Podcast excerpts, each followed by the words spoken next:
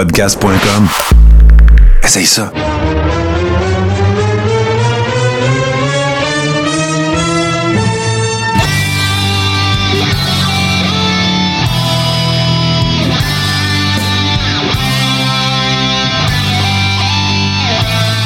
Le Carréron, saison 6, épisode 9. C'est euh, un petit peu euh, magané que je vous retrouve. Euh, j'ai, en fait, la semaine dernière, c'est pas parce que j'étais magané que je n'étais pas là. D'ailleurs, je, te salue au passage, mon cher Steve, et G Central qui est en vacances. Mais pour vous dire, good job, un excellent épisode. Ça a été le fun, bien le fun de suivre ça.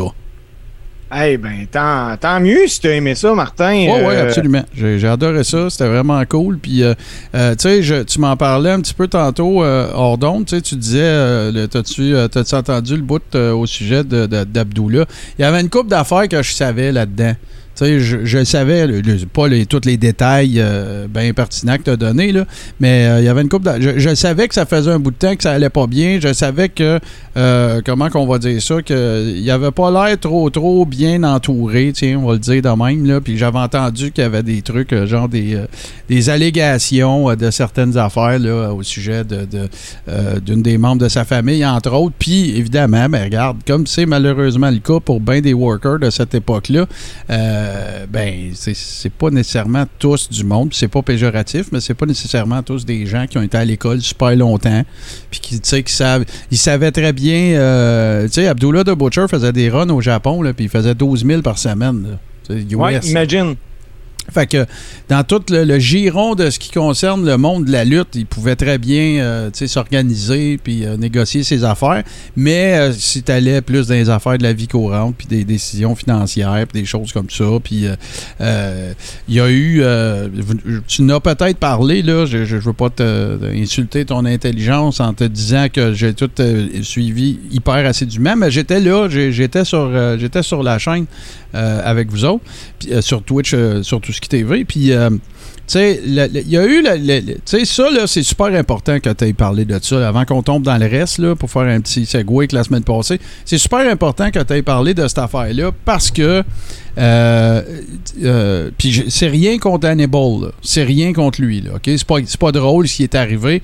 On peut presque essentiellement dire qu'il a manqué sa run à I à cause de l'hépatite qui c'est pour laquelle Abdullah de Butcher a été reconnu coupable.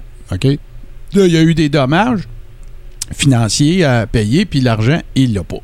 Fait que, sauf que, par contre, le point que tu as fait qui est super important dans cette histoire-là, c'est que moi, j'avais lu ça, effectivement, à un moment donné, que euh, il y avait eu des sommations, il y avait eu des affaires qui avaient été envoyées à Abdullah de Butcher de se présenter en cours, toute la kit. Euh, puis là, tu sais, encore une fois, il est un peu l'artisan de son propre malheur, quand même, mais, euh, tu sais, justement, qu'il avait, qui, ça s'était pas rendu au bon endroit, whatever, ou même, à la limite, il y en a qui ont prétendu qu'il ne sait pas lire. Fait que quand même qu'il serait fait envoyer ça, il n'aurait pas pu nécessairement en prendre connaissance. Je ne sais pas si c'est vrai, mais ce sont des allégations que j'ai entendues. Fait que ça remet un peu euh, toute la patente en perspective, là, si tu comprends ça. Ça veut pas dire que Abdullah n'a pas été maillet de bléder euh, euh, comme un cochon, n'ayons pas peur de le dire, Hannibal. Mais si Abby n'était pas capable de lire les documents techniques et ou légaux qu'il a reçus, ça excuse pas, mais ça explique une partie de, ces affaires. Ça, l'explique pas, mais euh, ça, ça, l'aide à comprendre un peu euh, comment ça se fait que la personne qui fait face à d'aussi importantes accusations ne se présente même pas à la cour. Euh, voilà. Ça l'aide. Voilà. Ça l'aide, effectivement. Hey, euh, puis évidemment, on va, profiter pour euh, souhaiter des super bonnes euh, vacances à notre chum G Central. Pardon. Je me permets d'en parler parce qu'il a fait des publications, mais qui est dans le coin de la ville Reine et dans le coin des, vignobles et des musées de cire de Niagara Falls. Et il a l'air de bien s'amuser. Fait qu'on souhaite des super bonnes vacances. Et il y a une autre personne à qui je veux dire un gros merci. Et c'est notre chum John Lashy qui était, euh, qui était euh, posté, lui, euh, du côté de l'Europe de l'Est. Là, je veux pas dire, je veux pas dire n'importe quel endroit. en Lettonie. En Lettonie, voilà. merci pour ton service, John Lashy. Puis j'ai vu des vidéos passer à l'effet qu'il est sain et sauf et qu'il est de retour à bon port. Alors, on est bien content pour toi, mon cher. Merci de ce que tu fais. Puis c'est un, un, fan assidu, là, évidemment, de, de, du Coréron. Et il me racontait d'ailleurs que avant notre dernier euh, Vince Gate, c'est-à-dire les fameuses vignettes qu'on avait regardées de Kurt Hennig, ben, il me racontait qu'il était, je suis plus trop dans un gym en Lettonie, en train de regarder ça, puis de rire devant tout le monde, puis que personne ne comprenait rien. Fait que bien content que tu sois de retour au Bercail, John, puis euh, bien content de t'avoir parmi nos, euh, nos patrons, puis nos amis, puis nos fans. Voilà. Et là, mon cher JC, JC, il doit penser à moi. Et là, mon cher Steve, euh, on parle, on parle l'épisode 9 avec une bombe qui est tombée il y a quelques minutes, dans, dans la dernière heure, en fait. Euh, ça circule euh, un petit peu partout sur euh, les réseaux sociaux, évidemment. Et c'est le Wall Street Journal qui a, sorti une, gigantesque histoire. Malheureusement, je n'ai pas été en mesure de la lire parce que c'est pour abonnés seulement. C'est une exclusivité de Wall Street Journal News. en fait, le, le conseil d'administration, le board de la WWE est en train d'investiguer des allégations de pot, pas de pot de vin, mais d'entente financière euh, euh, euh, de non divulgation de l'ordre de 3 millions de dollars qui aurait été qui aurait été en place par son son chairman of the board, je cherche le nom en français, on va le dire en anglais, là, mais qui aurait fait une entente, donc, on appelle ça un, hush pact, donc une entente du silence, une espèce d'omerta pour 3 millions de dollars, et tout ça découlant d'allégations d'agression sexuelle euh, on est borderline, puis là, je m'excuse, je vais utiliser des mots pour adultes, mais d'esclavage sexuel euh, avec John Laurinaitis, que vous connaissez, que vous avez connu à l'époque, alors qu'il était en équipe avec Shane Douglas, les Dynamic Dudes, mais euh, qui est également, je ne sais pas s'il l'a encore, mais qui a été le mari des sœurs Bella. Euh, que vous avez pu, euh, qu'on a pu le voir en masse. Il était marié avec la mère des Bellas. La mère des Bellas, c'est ça. Et euh, il a été, même récemment et à plusieurs reprises, tant du côté de la WC.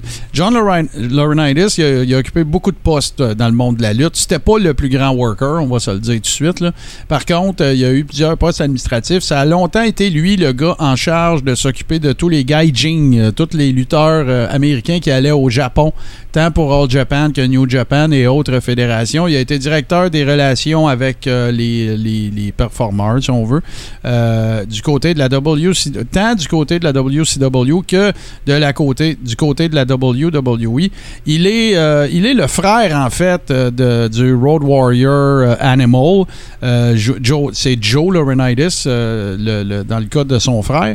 Et ben, il ferait partie, d'ailleurs, de ces allégations-là parce qu'il y aurait eu des révélations à l'effet que la, dite dame en question, euh, était prêtée par Vince McMahon à euh, John Laurinaitis. Alors, vous voyez un peu le genre de deal là, euh, qui n'a pas d'allure. On est, c'est évidemment, je demeure prudent parce que ça demeure sous investigation. Sauf que tu sais plus que moi, Steve, à quel point que si on sortit ça, il était padé légalement. Ben, il était padé. Puis, tu sais, l'histoire dit même que selon un porte-parole de la WWE, l'histoire était consensuelle. Donc, euh, Vince avoue avoir eu des relations avec cette personne-là, tout en étant marié avec Linda McMahon.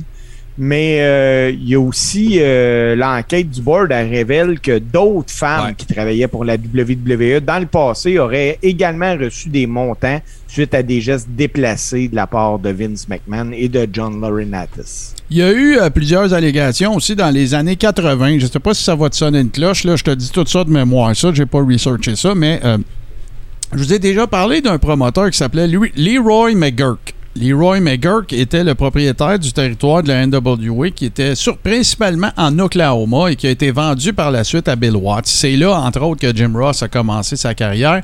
Et euh, une des jobs de Jim Ross, c'était de s'occuper de Leroy McGurk. Donc, c'était son conducteur. Euh, c'est là qu'il a tout appris de la lutte et tout ça. Leroy McGurk était un shooter redoutable. Il a malheureusement perdu la vue. Je ne saurais dire pour quelles conditions médicales exactement.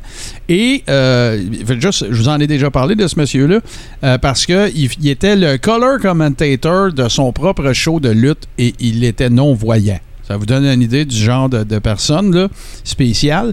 Lui, Leroy McGurk, il a eu une fille qui s'appelait Mike McGurk. Oui, sa fille s'appelait Mike. C'était pas Michel au masculin puis qu'il l'appelait Mike. Non, non, elle s'appelait Mike McGurk. Et elle a été arbitre. Ça a été la première femme arbitre à la WWE. Je ne sais pas si vous vous en souvenez. On est dans les années 80. Euh, euh, on est dans l'ère euh, Spraynet, euh, tout ça. C'était une très jolie femme. Et il y avait eu des allégations, et elle-même en avait parlé par la suite dans les Dirt Sheets, qu'il y avait eu des comment dire, de la sollicitation euh, de mauvais goût de la part de Vince euh, envers elle et elle avait décidé de quitter et il y avait eu des allégations qu'effectivement il y avait peut-être eu des, euh, des, versements compensatoires pour acheter son silence. Ça n'a jamais vu le, plancher d'une cour. il y a Guillaume aussi qui est avec nous autres, je m'en allais là justement. Il y a déjà eu des allégations aussi au sujet d'Ashley Massaro qui n'est plus des nôtres évidemment. On connaît les circonstances de, son, de sa triste histoire, mais qui a aurait acheté euh, son silence. Donc, est-ce que c'est ça? Parce que 2002, Ashley Massaro, ça ferait du sens. Mais là, la raison pour laquelle le board est en train d'investiguer ça, c'est qu'il y aurait circulé des courriels, en fait. Il y aurait eu des, gens qui ont pris les devants et qui sont venus, euh, sont venus euh, substantifier, semblerait-il, ces allégations-là. il y en a eu plein d'autres, des, histoires. Vince McMahon, lui-même, dans des entrevues qu'il a données sur des grandes chaînes américaines, je me souviens, entre autres, dans la première mouture de, de la XFL, il avait été euh, rencontré par plein de monde, euh, euh, Bob Costas entre autres, puis il y en avait eu une couple d'autres. Puis il a déjà avoué qu'il avait été comment dire, qu'il avait sauté à la clôture à plusieurs reprises et que c'était une des choses qu'il regrettait là, de ne pas avoir honoré son engagement envers Linda et ainsi de suite. Puis, écoute, là, dans le, backstage, là, j'ai envie d'appeler ça comme ça un peu, euh, c'est, quelque chose qui est assez prédominant que, euh, comment qu'on va dire ça, là, euh, vous écoutez peut-être ça dans l'auto avec les enfants, là, mais que, que, Vince est demeure légère, on va dire ça comme ça, qu'il n'y a pas trop de, de problèmes avec ça. Moi, j'ai déjà entendu plein d'autres affaires, j'en parlerai pas parce que je veux, ça me tente pas que Vince m'actionne, mais j'ai entendu des affaires qui tourneraient autour de euh, soignage. Et, j'ai entendu plein, plein, plein, plein, plein d'affaires. Puis, ben, regarde, dans un cas comme celui-là, ben, la justice suivra son cours. En tout cas, chose Non, mais, euh, Martin, c'est ça, par exemple. Euh, là, le board de la WWE enquête, mais c'est une enquête à l'interne. Il n'y a pas d'accusation criminelle non, en arrière de ça, mais qui arrive n'importe quoi. Vince est encore propriétaire de 51% Oui, oui, absolument. Puis il n'y a pas. Là, là, faut pas. Euh, comment je vais dire ça, là, parce que je vais être super prudent, je veux pas avoir l'air d'un mansplainer, rien, puis c'est pas ça. Sauf que l'affaire qu'il faut se souvenir, c'est que tu as tout à fait raison. Là, on parle d'une enquête de régie interne. Donc, ce sont les administrateurs de la compagnie, donc ceux qui représentent les actionnaires, parce que c'est eux qui sont élus à ces postes-là. Euh, qui sont en train d'investiguer ces allégations-là. Fait que là, quand je dis que le Wall Street Journal sont padés pour sortir ça, ça veut pas dire qu'il est coupable. Ça veut dire que c'est vrai qu'il y a des allégations. OK? Ça, ça, Veut, le reste. Sauf que, par contre, c'est que c'est clair que si le board décide d'investiguer cette affaire-là ça, et que ça s'avère véridique, il va y en avoir des conséquences. C'est sûr. Même si Vince est, encore propriétaire, parce que Vince, il n'est pas cave. il va savoir que si la, capitalisation boursière de sa compagnie drop, ben son 51% de l'actionnariat va passer, je dis n'importe quoi, va passer de 1,8 milliard à 250 millions. Il ne prendra jamais cette chance-là. Et là, ça va être intéressant de voir ce que sera la suite des choses. Est-ce que ça veut dire que euh, Stéphanie va prendre du galon? Est-ce que ça veut dire que Shane va revenir dans la photo?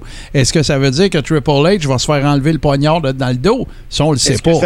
Est-ce que ça veut dire que ça va intensifier les rumeurs d'une vente possible Aussi. de WWE? Parce que... tu sais L'affaire là-dedans, là, de ce que je peux en comprendre présentement, parce que ça fait peut-être quoi une demi-heure que, que, je suis là-dessus, puis que j'ai pas fouillé comme je voudrais fouiller cette nouvelle-là.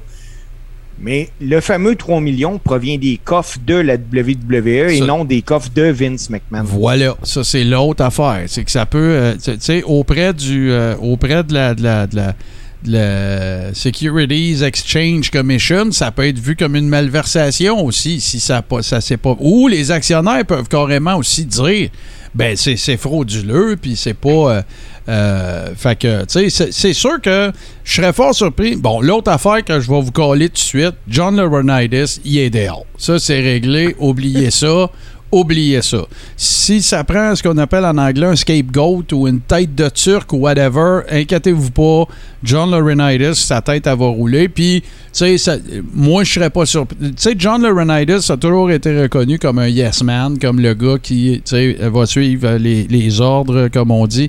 Puis, tu sais, là, euh, Vince, il sortira pas de ça cassé, là il va peut-être juste perdre le, le, le, le board, puis qu'il va peut-être falloir qu'il se retire. Puis là, ben, c'est exactement la vraie question. Est-ce qu'ils vont décider de continuer de faire leurs affaires ou ils vont accélérer le processus de trouver un acheteur? Parce que c'est sûr qu'ils vont en trouver un. La WWE, c'est un juggernaut. C'est plus une compagnie de lutte, c'est une compagnie de marchandisage, de diffusion, de d'entertainment, puis tout ça. Puis ça, ça donne que leur produit, c'est de la lutte. Mais puis quand je dis ça, là, c'est pas péjoratif, c'est devenu ça. C'est comme je le dis tout le temps depuis des années. C'est pas euh, de la lutte qui passe à la TV, c'est un show de TV avec de la lutte dedans. C'est complètement différent. Là.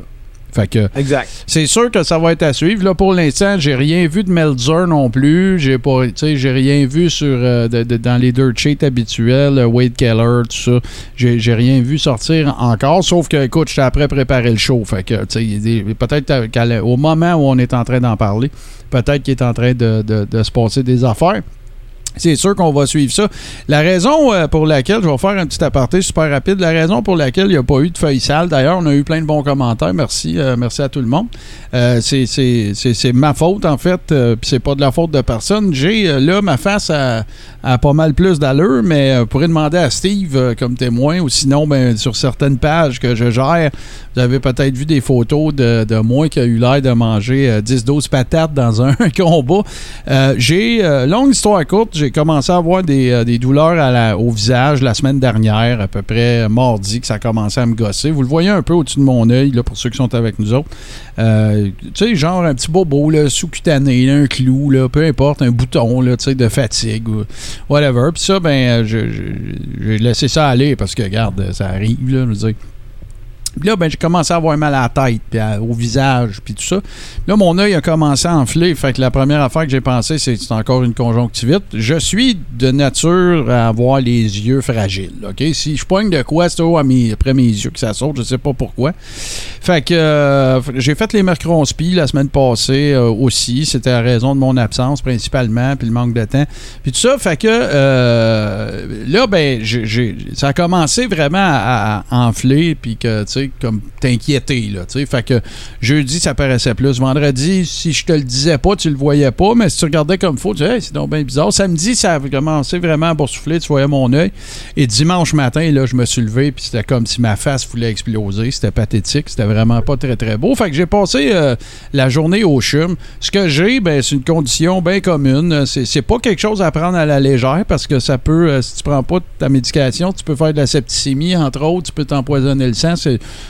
faut pas que tu niaises avec ça, mais en fait, ça s'appelle une cellulite cervico-faciale. C'est une infection euh, que tu peux faire partout à peu près sur le corps. Euh, il y a des gens qui m'ont... ça, c'est vraiment drôle. Après que j'en ai eu parlé, le monde m'envoyait le photo de cellulite cervico-faciale. C'est capoté, les réseaux sociaux. regarde, ça, c'est moi en 2019. J'ai été 4-5 jours à l'hôpital. Hey, yes, sir! c'est comme... C'est n'importe quoi. Fait que, euh, fait que je me suis retrouvé vraiment avec le visage bien boursouflé. J'ai eu des, des antibiotiques par intraveineux. J'ai passé pas mal toute la. J'ai été admis, à l'hôpital. Il, y avait question qu'il me garde peut-être dimanche soir. Finalement, ben, la, surdose d'antibio que j'ai eue, ça a fait effet. J'étais capable d'ouvrir mon œil et tout ça. Fait que là, ben, c'est dur. Je, que vous voulez l'entendre un peu dans ma voix. Je suis un peu fatigué. De, je dois combattre de quoi, j'imagine. Mais euh, ça va bien. Il n'y a pas de raison de s'inquiéter. Puis c'est vraiment parti du bon côté. Même par rapport à hier, j'ai montré des photos du monde. Steve l'a vu. Puis tu sais, même aujourd'hui, tu vois que ma paupière est encore enflée. Tout ça, mais on est vraiment plus à la même place que dimanche. Le dimanche, là, dimanche, j'avais l'air sort les pipennes. J'avais l'air d'être allergique à une gueule puis m'être fait piquer. Ben, dimanche, j'ai vu des gars sortir du Tournament of Dead puis ils étaient pas maganés comme ouais, bon, ben, c'est ça. Fait que la bonne nouvelle, c'est que j'ai eu les bons réflexes puis j'étais allé, euh, allé assez tôt puis euh, ils ont attrapé ça euh, au bon moment. Mais je, je, n'ai parlé avec les membres du Deep Steak. je te compte ça vite fait. Je sais pas si tu l'as vu encore, le dernier épisode, mais quand je suis arrivé là-bas, ils ont tout de suite établi le protocole de la variole du singe. Je pensais que j'avais la variole du singe. Ben non, il pensait pas que je l'avais, mais tu sais, il voulait pas prendre de chance. Hé là, mon vieux, toute la journée, je me fais pas. Ah, c'est vous, ça, le monsieur, la variole 5? Non, je l'ai pas. Il pensait que je l'avais. fait en tout cas, c'était un peu. un peu. Fait que là, tu sais, tu vois ma face, c'est encore un peu enflée. Tu vois, tu vois quand j'ouvre, là, tu vois les bosses, là, mais j'ai des petits bobos, mais garde, ça va bien. Tout ça, Martin, par exemple, là, puis je pense que c'est ça aussi qu'il faut en tirer il y a plusieurs personnes. Après ça, on va reparler de lutte. Là. Ouais, ouais, ben ouais, ben deux minutes à moins. Là. Ben euh, il y a plusieurs personnes qui chargent sur le réseau de la santé. Mais moi, je peux confirmer, puis là, tu peux le confirmer aussi, que quand tu as réellement une condition médicale qui requiert des soins, on a des soins. Ah oui, oui, il va tout à l'envers. Là, moi, je veux dire, c'était quand même. Il y avait quelque chose de rassurant que. Puis là, c'est un peu. C'est un peu. Euh, c'est un peu pas paniquant, là, mais tu sais, euh, je veux dire, la, mettons, je l'aurais eu, la variole du singe. Ben, Chris, au moins, tu sais, il y, a, eu une réaction, tu sais, il y a eu un protocole qui s'est mis en place, j'ai été isolé, euh, tu sais. Euh, puis, tu sais quoi, le, silver lining de ça, c'est que j'ai peut-être passé plus vite. Est-ce qu'il pensait que j'avais ça? C'est sûr! Parce qu'il parlait de ça, tu sais la, variole du singe, ça attaque beaucoup les yeux, les oreilles, euh, les cavités euh, faciales, puis des affaires comme ça. Fait que, regarde, là, quand j'ai vu le médecin après ça, ça a pris 30 secondes. Il a dit, ben non, ben non, c'est pas ça, puis euh, faites-en pas, puis blablabla. Fait que là, j'ai pu, tu sais, moi aussi enlever mon saut, de, mon hazmat saut, puis tout. Fait que, c'est ça. Fait que tout se passe bien, tout va bien, soyez sans crainte. Mais je voulais quand même raconter, là, parce que c'est pour ça qu'on n'a pas fait la feuille sale. Puis euh, ça a retardé un peu mes affaires, mais je vais bien. Puis merci, j'ai reçu plein de bons mots aussi. Fait que merci à tout le monde. Ceci dit, là, moi, je vais bien, mais un qui va pas bien, c'est Jeff Hardy. Ça va pas bien. Là. la chaîne est débarquée à grandeur, au grand complet. Il euh, y a des gens qui, euh, tu sais, ce qui est plate dans son histoire, là, regarde, je comprends là, que la, dépendance à certaines substances, c'est pas facile, puis je veux pas rire de ça, puis c'est pas ça que je vais faire aujourd'hui. C'est une condition, puis il faut être soigné, puis tout le kit. Mais moi, ce que j'ai trouvé plate que les deux frères ont fait, c'est que après qu'il ait quitté la WWE, après qu'il s'en soit fait offrir de l'aide qu'il a refusé, mais là, il est allé faire la ronde des petits podcasts de lutte pour aller dire que c'était eux autres qui étaient dans le champ, puis là, regarde où est-ce qu'on est. Pour, pour la petite histoire, Jeff Hardy s'est encore fait arrêter. Il a conduit sans papier, sans permis de conduire, euh, euh, ayant cours légal. donc, il a chauffé pas de permis. Il l'a pas oublié chez eux. Là, il y en a ah, pas. Il était, il était sous le coup d'une sanction. Là, voilà. Puis en plus, il pétait à ballon, puis toute la patente. Fait que là, Tony Khan a fait un, communiqué de presse aujourd'hui dans lequel il, il annonce que Jeff Hardy est suspendu, pas de paye, tout le kit, puis qu'ils lui ont offert de l'aide et qu'il aurait apparemment accepté. Donc, il aurait accepté l'aide qu'il avait refusé à AI.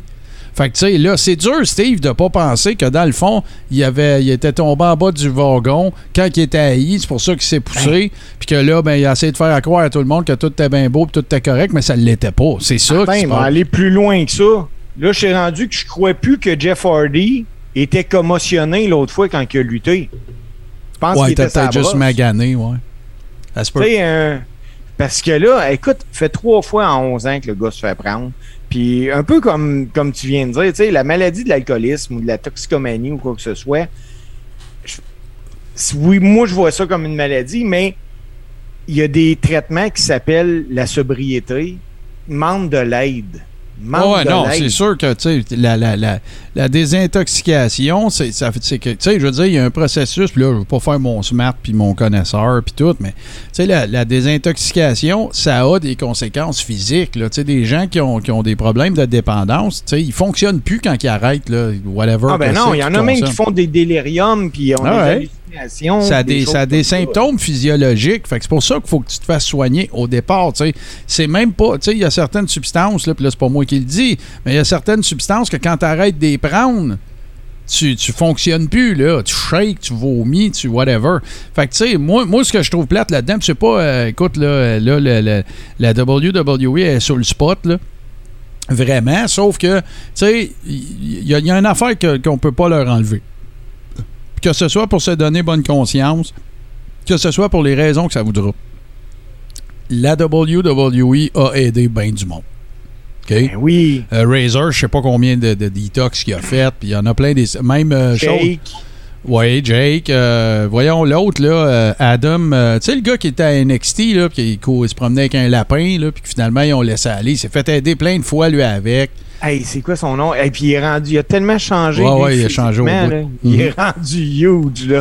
Ouais, ouais, il, a euh, fait sa run de sauce, puis il est rendu avec une grosse barbe, là, puis tout le kit. Ouais, ouais, ouais. Fait que, tu sais, puis encore une fois, peu importe c'est quoi les raisons, tu sais, si au final, que si la WWE aide plein de workers, puis qu'au final, la raison, c'est pour se donner bonne conscience, moi, je vais juste être content que les workers aient été soignés. Tu sais, je veux dire, à partir de là, là, commencera pas à dire, ouais, ça compte pas, t'as kické ton addiction, ça compte pas parce que la WWE t'a offert ça pour se sentir mieux. On s'en sac, là. C'est pas grave. Adam Rose qu'on cherche. Adam Rose, voilà, exactement. Lui aussi. Tu sais, fait qu'il y en a plein, il y en a plein comme ça. Combien de fois? Tu sais, euh, Sony, elle s'est rendue, tu parles de quelqu'un qui va pas bien, c'en est un autre, mais tu sais, Sony, elle s'est rendue à un point tel où est-ce qu'elle s'est fait dire par la I, c'est assez, là. Ouais. on paye pour rien, là. Tu sais? Fait que, euh, non, c'est ça. C'est très, très triste. Puis, encore une fois, moi, je pense toujours à ça. Quand je pense à des affaires de même, sais, je veux dire, c'est rien, c'est inquantifiable ce dont je vais parler là. C'est pas touchable, c'est pas un trophée, c'est pas. Mais ton legacy, c'est ce qui va te rester à la fin. à la fin, là, quand tu, vas être, quand tu ne seras que poussière, ben, ce qui va rester, ça va être l'entertainment que tu as offert au monde. Est-ce que les gens vont être capables de faire la distinction entre Jeff Hardy au top avec son frère, puis Jeff Hardy malade qui voulait pas, tu sais, qui, a refusé de l'aide, puis tout le kit. Ça enlève rien à ses performances, mais ça ternit un petit peu. Tu sais, veut, veut pas. C'est clair. Puis, en plus, ben là, là ça va être difficile à dire si c'est à cause de ça. Mais dans le cas des deux, je les adore, les Hardys. Là. Ils m'ont fait vivre des affaires hallucinantes, que ce soit les, TLC matches, puis les feuds avec euh, Christian, puis Edge, puis Dudley Boys. C'était fantastique. Mais ils sont plus capables de travailler comme ils étaient capables. Ça finit là. Justement, tu sais, quand tu dis euh, je les adore, euh, ils m'ont fait vivre. Tu sais, on parle au passé, donc euh, ça, veut tout dire. Là, je vois plus ce qu'ils ont prouvé. Ni l'un ni l'autre. Matt qui arrive en boitant au ring. Ouais, c'est ça. C'est comme quand je quand, suis allé avec JC voir Mick Foley, les ravages de leur vie, là, de leur carrière. Puis là, je parle pas de drogue, là, je parle de bumpy. Là. Les ravages, là, ils sont apparents, là, ils sont évidents. Là. Tu, tu le vois quand ils marchent. Là. Tu sais, ils, donnent leur corps au monde qui paye 20-30$ euh, pour aller voir ça. Tu sais, c'est clair. Puis là, ben, tu sais, c'est comme si. C'est après quoi que tu cours à Star Jeff ou Matt? C'est pas l'argent, là. Je suis certain ah, qu'ils n'ont ben pas de problème d'argent, ni l'un ni l'autre, là, tu sais. Fait que c'est après quoi que tu cours? Tu sais, c'est-tu parce que t'as rien d'autre? Tu sais, Razor Ramon disait euh, l'endroit où je me sens le plus en sécurité sur la planète Terre, c'est dans le ring. C'est moi qui contrôle tout. Ouais. C'est ça? T'sais, sont-ils pas capables de lâcher prise pour retourner dans, dans la vie civile à un point tel que, tu sais, ils, il continuent de vivre avec ses démons, puis ils continuent de bumper pareil? C'est triste. C'est vraiment triste. Puis là, ben, à un moment donné, c'est comme on dit souvent, combien de fois on a entendu ça, pour qu'un worker change, faut il faut qu'il frappe rock bottom. On, a pensé qu'il a frappé rock bottom combien de fois Jeff Hardy, puis il n'a pas l'air encore de remonter. Il y a encore un fond. Et puis c'est un. Tu sais, moi, là, quand j'ai entendu, j'ai entendu euh, cette semaine, le Booker T euh, commencer mm. à, parler du cas euh, de Jeff Hardy en blâmant la AEW en disant écoute, avec tous les gros spots qu'ils ont fait faire, puis tout, ils ont mis trop de pression dessus ou whatever. Hey! AEW, il a offert un contrat. Il savait ce, que, ce qui était attendu de lui parce que Jeff Hardy, excuse-moi, mais il, fait, il est pas à TV parce qu'il fait des lock takedown là. Non, non, c'est pas son premier pique-nique non plus, c'est un adulte, là, tu sais, C'est ça. Fait que, tu sais, euh, moi, je pense que faut pas essayer de trouver des coupables ou de blâmer quelqu'un là-dedans.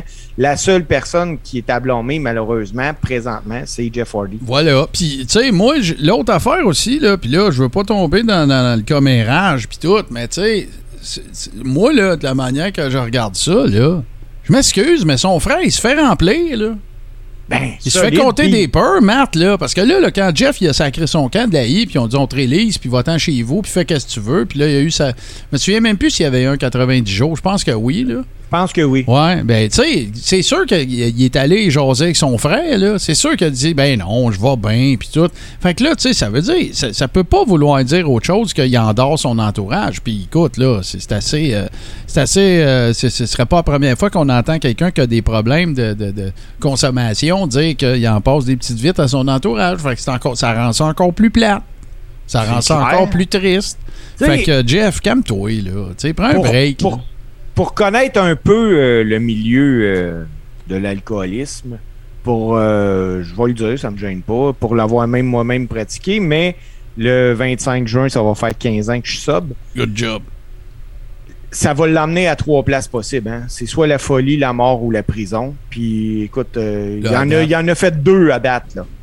Oh ouais, non. Puis tu sais, ils ont toujours présenté, euh, est-ce qu'il est devenu, euh, pour conclure là-dessus, là, parce que je veux pas taper non plus à pu finir sur Jeff Hardy, mais tu sais, on l'a toujours présenté comme euh, le, The Enigma, puis tu sais, quelqu'un qui scorait beaucoup avec une certaine démographie des jeunes, rebelles, il avait les cheveux verts avant tout le monde, il était habillé weird, avec ses fishnets, ses bras. Euh, il a toujours été un peu traité comme ça, un, genre d'artiste, là, en plus, il fait de la peinture, joue de la musique, fait du motocross, sais, il fait toutes sortes d'affaires, puis, il a toujours été présenté comme ça, l'espèce de, de, de euh, maganée, euh, là, toujours un peu en recherche de lui-même, c'est le genre de gars à aller vivre dans un trailer pendant trois mois, à composer de la musique par rapport. Il, il a toujours été un peu... Est-ce qu'il est devenu prisonnier de lui-même. Quand il a commencé à revenir sur la bonne trail, ben là, tu sais, euh, il y a une petite fille, euh, tu sais, c'est à côté qu'une fille, euh, tu sais, toute la patente. Puis là, ben, garde, un moment donné, peut-être qu'à force de, tu sais, chasing de, de, dream, là, tu sais, tout le temps à propos de, de vouloir, de vouloir atteindre le rêve ultime, tu sais, qu'est-ce qu'il te reste à prouver, là, Jeff Hardy? Tu as eu la belt, je sais pas combien de fois, tu as même été champion du monde. Ton frère est même pas passé proche, il a été à IC Champ, genre une fois, là. Ah, ben il ne te reste plus rien à prouver. ils ont créé un nouveau style de lutte en plus avec les Dudleys, puis euh, Christian, puis euh, euh, Edge. Et tu n'as plus rien à prouver. Là. là, si tu veux prouver quelque chose, reviens donc sur la bonne track. Ça, ça va prouver quelque chose. Mais dans le ring, tu n'as plus rien à prouver. Va arranger tes affaires. Va, va reconstruire les ponts, puis va te cleaner up puis accepte l'offre de Tony Khan, puis va en detox, puis garde, tu verras la lutte après ça. Il y a des affaires plus importantes que Bumpy. Ah ben oui, mais là tu viens de, de dire qu'il a révolutionné la lutte avec euh, Christian Edge. Euh, puis là c'est ben juste pour trouver la porte bien bien grande là. Ben, je sais que tu voulais me parler de Edge. Ouais, ouais, moi je veux parler de je veux parler de ce shit show-là. Je veux parler de. Tu sais, je dis toujours que je trouve beaucoup que du côté de la I, le booking est déficient. Tu sais, A plus B plus C plus D, puis euh, toute, la, toute Je vais te parler d'une autre affaire que je trouve weird dans le booking aussi. Mais. Euh, c'est la, fameuse, je me souviens même plus du nom, là, tellement ça m'avait rien fait, que la, faction que, dont Edge faisait partie avant. Là. Le Judgment Day? Judgment Day. Bon. Euh, là, là l'histoire voudrait, vous en avez parlé un petit peu hier, là, l'histoire voudrait que ça a été pour des considérations de booking et de, storyline que Edge a euh, signifié à la I qu'il voulait pas faire partie de ça parce qu'il était question qu'ils aient certains euh, pouvoirs. Là, un peu comme Taker puis Kane dans le temps, avec les, éclairs puis le feu, puis tout le Ça, ça va, c'est correct. Là. C'est Edge, c'est lui le performeur, c'est lui qui décide de quoi il veut faire partie, de quoi il veut, avec quoi il veut s'associer. J'ai pas de problème avec ça, je suis capable de comprendre. Mon réel problème, puis même m'a dit de quoi, c'est une bonne affaire que Finn Balor se ramasse avec cette faction-là. C'est bon, ça va lui donner du gaz, puis tout. le, ben le setup, il est parfait. Là, là, la raison pour laquelle ça s'est passé de même, encore une preuve d'un mauvais booking de la I, c'est pas qu'ils se sont dit Ah, bon, on va mettre Finn Balor là-dedans, ça va donner du gaz à tout le monde. Non, non. On va remplacer Edge avec Finn Balor, tu. Fait que là, à partir de ce moment-là, je, je- trouve que ça. ça on le, sait, on tout que la lutte, c'est chorégraphié. On sait tout que c'est arrangé, que c'est prédéterminé. C'est correct. Je m'excuse, je viens de dire le, mot euh, sacrilège. Là, désolé, là, mais bon, on n'est pas. On pas des enfants qui écoutent ça. Là. Euh, mais c'est juste mal fait. C'est juste mal fait. tu présentes ça comme, écoute, la- la- l'apocalypse du monde de la lutte des 25 dernières années. Edge, euh, euh, Edge, il, il- pogne ça en charge. Je détestais pas, pas tout où est-ce que ça en allait. Ça créait un peu de tune-in factor aussi, parce que là, on se disait, ça va être qui le ou la prochaine qui va s'en aller avec eux autres. Euh, tu sais, puis là, ben, ça aurait pu grandir tranquillement. Puis là, ben, t'aurais pu te prendre un bon babyface qui aurait une grosse fiode avec eux autres, ou ben donc, euh, whatever, les, les Street Profits, n'importe qui, là, tu sais. Mais là, non, parce qu'il y a une dissension au niveau du- de la scénarisation de la patente. Ben là, tu ris du monde. Puis là, ça veut dire quoi? Ça veut dire que, tu sais, en plus, le, le booking de la WWE, là, au, au lieu de rire des dirt sheets, il devrait les lire un petit peu. Parce que là, ce qui arrive, c'est que là, tout le monde sait que Edge s'est en allé parce qu'ils vont donner des pouvoirs à, à Judgment Day. Puis là, ben, ils vont donner des pouvoirs à Judgment Day. Puis tout le monde va être comme Ah bon, on le savait, hein, Meltzer l'a dit, ou Wade Keller l'a dit, ou euh, Wrestling Torch l'a dit, ou n'importe qui. Mais là, c'est parce que il n'y a plus de surprise, il n'y a plus d'éléments de Hey, j'ai hâte de voir qu'est-ce qui va arriver la semaine prochaine. C'est Days of Our Lives, tu peux manquer trois mois, puis tu reviens, puis il y a tellement de recap, puis de recap, puis de recap, puis de recap, que tu manques jamais rien. Fait que, c'est- Mais- fait que ça donne. Tu sais quoi que ça donne comme impression? C'est pas à propos du produit, c'est à propos de, du contenant. C'est pas à propos du contenu, c'est à propos du contenant puis de vendre des cossins, puis moi, ça me fait chier. Ben, moi, je suis d'accord avec toi, mais où ce que moi, je me suis questionné euh, cette semaine quand j'ai vu ça, c'est, écoute, c'est sûr qu'il faut qu'il y ait un quatrième membre. Parce que là, le gars qui était le meilleur au micro là-dedans, tu l'as enlevé. Ah, Je c'est suis sûr que pas- ça sera pas Finn Balor, c'est sûr. Ben non! Ça sera pas Finn Balor, ça sera pas Rhea Ripley, puis ça sera pas. euh, Comment il s'appelle déjà, là? Un blanc. C'est- Hey, c'est c'est ça, ça a tellement Le, le- d'impact le qu'on- gars, le gars qui pitch des flèches, là. C'est ça. Bon. Mais, euh, tu sais, ça va prendre quelqu'un avec un micro là-dedans. Puis, euh, non, moi, j'ai trouvé ça bien, bien plate. Puis, d'un autre sens, euh, sais, oui, le- l'angle de Ah, je vais avoir euh, des pouvoirs, non, tu sais, le gars, il veut pas.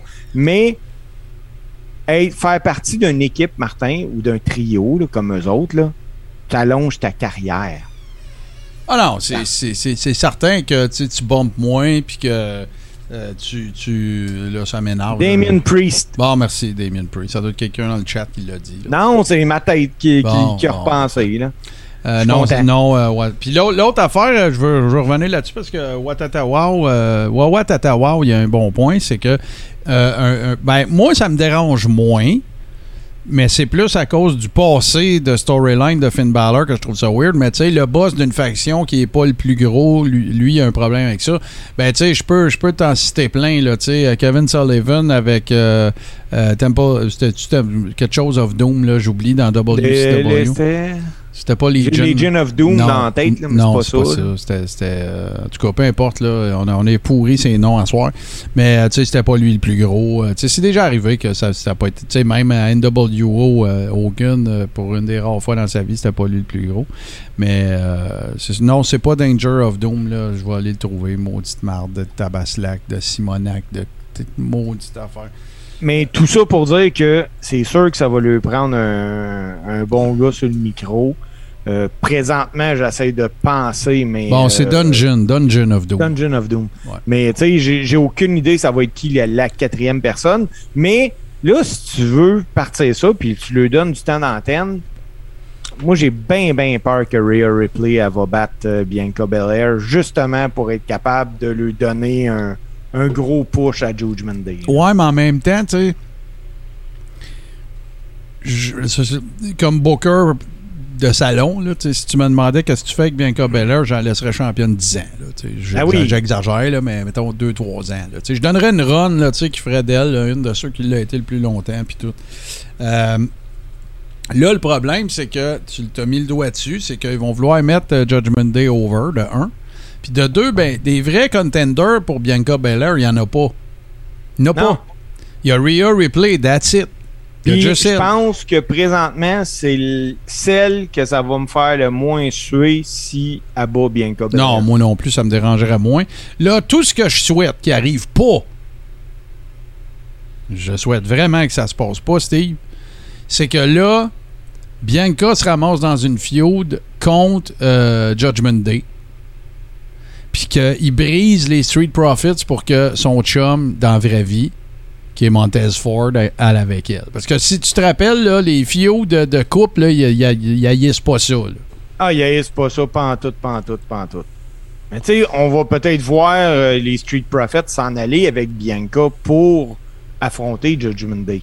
Ben, j'aime- j'aimerais ça. Euh, oui, il y a quelqu'un dans le chat qui mentionne que Doudrop, ça pourrait être, euh, ça pourrait être une, une- une aspirante potentielle. Mais oui, mais non.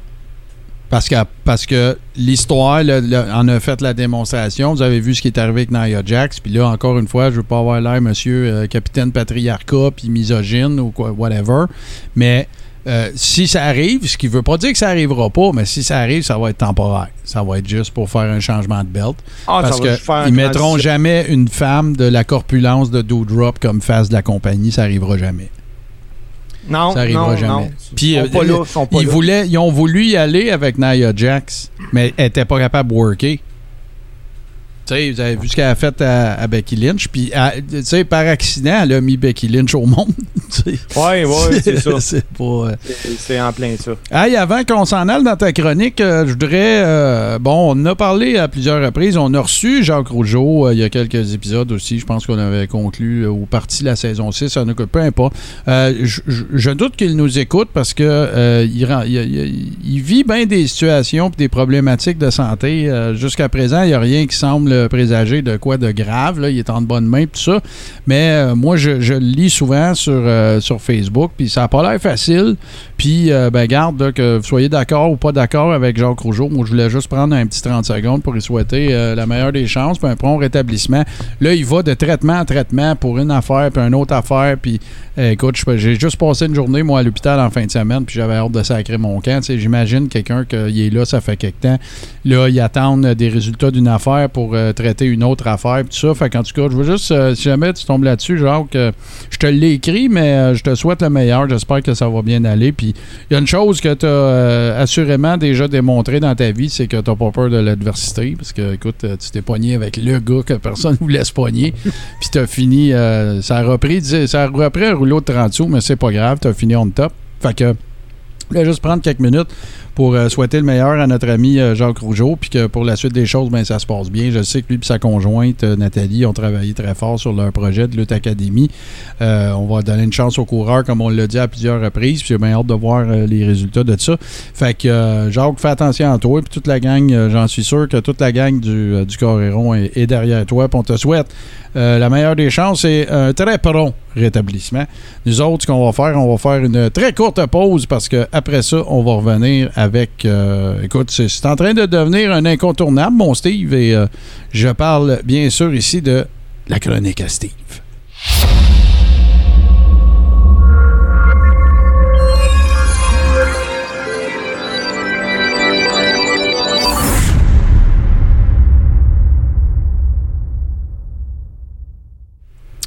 Cette semaine, mon cher Steve, tu vas nous parler de. Écoute, euh, je ne sais pas si on pourrait parler de l'une des premières euh, vedettes mondiales du sport québécois, mais en tout cas, euh, il y a eu Louis Cyr avant ça, mais euh, tu sais, si tu parles de gens qui ont eu un rayonnement euh, international et qui ont fait. Écoute, le tour de, de l'Amérique du Nord, je ne saurais dire si ça a été jusqu'en Europe, tu vas sûrement nous en parler, mais on parle bien sûr de la légende Yvon Robert. Oui, ben c'est ça. Tu sais, dans la vie, il y a des gens qui sont nés pour faire ce qu'ils aiment, sont à bonne place. Puis c'est le cas de Yvon Robert. Hey, le gars commence sa carrière de lutte à 17 ans. Ça, c'est en 1932. Né à Verdun le 8 octobre 1914, Yvon Robert, lui, s'est entraîné avec Émile Maupas. Euh, rapidement, il s'est fait remarquer, puis il est devenu la convoitise des promoteurs. Puis quand je dis des promoteurs, c'est parce que déjà, à ses débuts, son nom circulait en Nouvelle-Angleterre. Les gens le voulaient là-bas. Ah ouais. Hein? Puis c'est d'ailleurs euh, là, en Nouvelle-Angleterre, deux ans après avoir commencé à lutter, en 1934, qu'il y a eu sa première vraie grosse blessure. Puis c'est une blessure qui aurait pu mettre fin à sa carrière. Euh, mais par chance, il a été emmené à l'hôpital d'Holyoke dans le Massachusetts, puis il a subi une délicate intervention chirurgicale. On parle d'une d'une opération à colonne vertébrale. Et là, là, puis là, euh, c'était pas des années où on connaissait ça le mieux non plus, là. Non, mais c'est là, là, je, ça, écoute, ça m'a tellement fait rire parce que c'est la première chose pour moi qui fait entrer Yvon Robert dans la légende. Le gars est arrivé à l'hôpital, le dos cassé, il est là pour se faire opérer à colonne, mais quand il est ressorti, il est ressorti avec une blonde. Parce que oui, Yvon Robert, Yvon Robert, il a creusé l'infirmière, ça a marché. Puis, hey, ils se sont mariés le 24 juin 1939. Bon, ben écoute, euh, ils, ont, choisi la date en plus. Là. Ben oui, mais Léona Brunel, euh, la femme de Yvon Robert, elle, est, elle vient d'une famille de Québécois qui avaient migré en Nouvelle-Orléans. En Nouvelle-Orléans? Oui. Et non euh, pas au Massachusetts, là, ou dans la Nouvelle-Angleterre. Non, il était en Nouvelle-Orléans, en Nouvelle-Angleterre.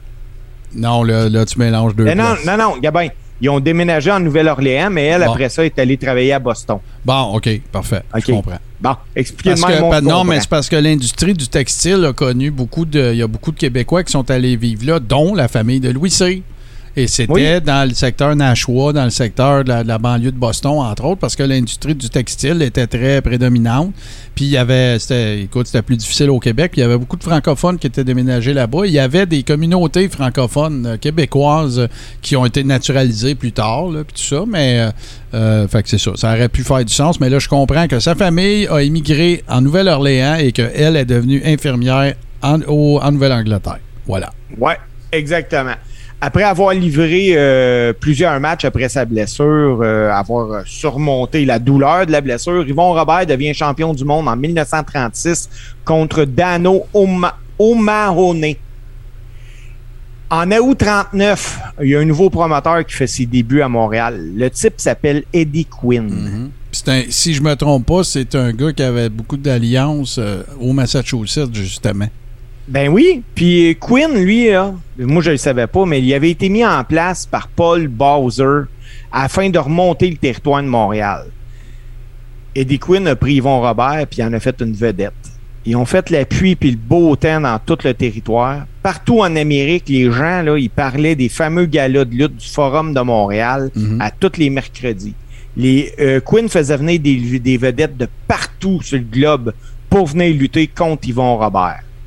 Puis comme si les choses n'allaient pas déjà assez bien, en 1942, Yvon Robert devient le premier champion québécois à obtenir un championnat poids lourd d'une association américaine. Yvon Robert est devenu le champion de la National Wrestling Association, la NWA. Yes, sir. Son charisme euh, incroyable en font une, une attraction partout. Puis Yvon Robert, en 1939, 1948 puis 1955, il partage son temps entre le Québec puis l'Europe. OK. C'est juste, pour, juste pour vous donner une idée, là, probablement là, que partout en Amérique du Nord, tu sais, les fameuses boîtes de Wheaties, là, que les grands athlètes, ça, ça, Joe Montana s'est retrouvé là, puis euh, John Elway, puis euh, tout ça, euh, c'est pas, pas compliqué. Là. S'il y avait existé cette franchise-là, à cette époque-là, Yvon Robert aurait été ses boîtes de Wheaties, c'est sûr. Ah ben oui! Hey, pour donner une idée de grandeur, là, dans les années 40, Yvon Robert était le deuxième athlète le plus connu au Canada. Ah, je le, crois. le, premier, c'était Maurice Richard. Hmm. Mais dans les années 40, Yvon Robert, là, il gagnait six fois plus d'argent à la lutte que Maurice Richard au hockey.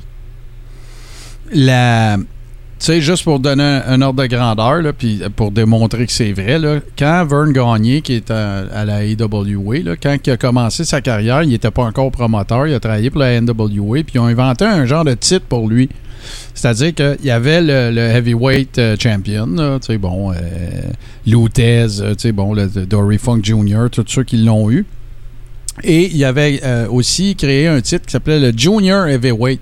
Et c'était, ça avait été créé pour que Vern Gagné puisse avoir un titre. Euh, parce que, euh, bon, il voulait pas l'enlever. À l'époque, c'était Lutez. Là. Il voulait pas y enlever.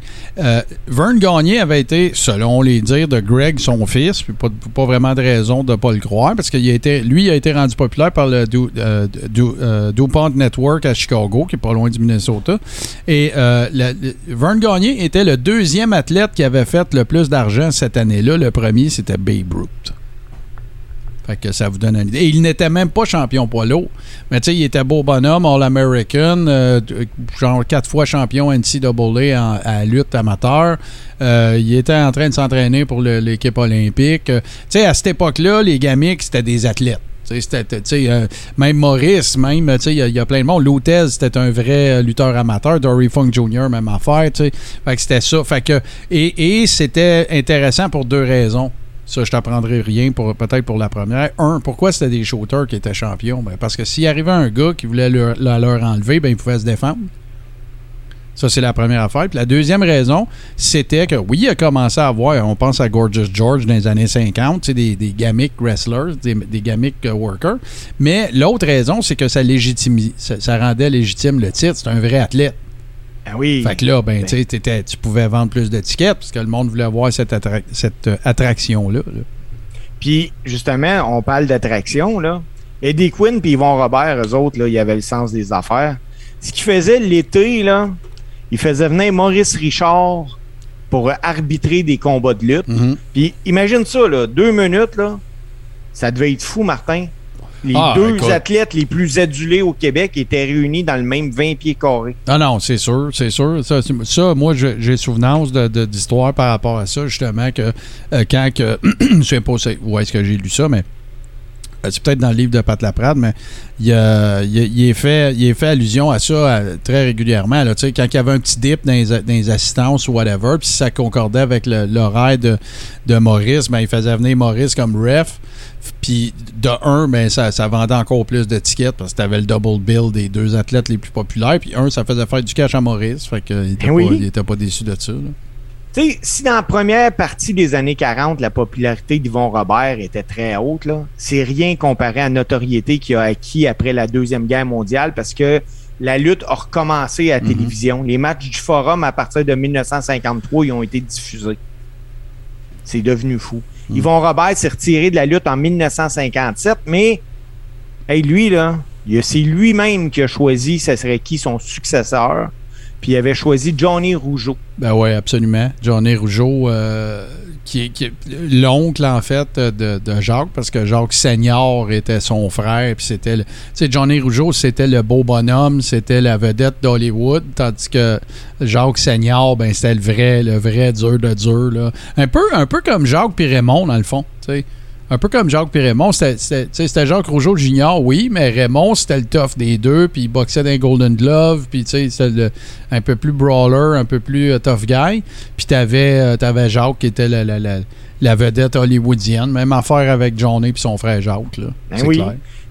Là, le nouvellement retraite, lui, euh, Yvon Robert, ce qu'il a fait, c'est qu'en 63, euh, quand Eddie Quinn est reparti aux États-Unis, il est devenu promoteur, mhm. mais ça a vraiment pas fonctionné. Là. Mais il faut dire une affaire qui est bien importante. Il n'y avait pas l'appui pantoute de la télévision locale. Radio-Canada avait arrêté de diffuser la lutte. Puis euh, il y avait une nouvelle station qui s'appelait Télémétropole, mais mhm. ils n'ont pas embarqué non plus dans le projet. Parce qu'il n'était pas dans le ring? Il n'était pas dans le ring, c'est ça. C'était une vedette à ce point-là. c'est bien le fun avec toi dans le ring, ils vont, mais comme promoteur, moi, c'est toi le produit. Là.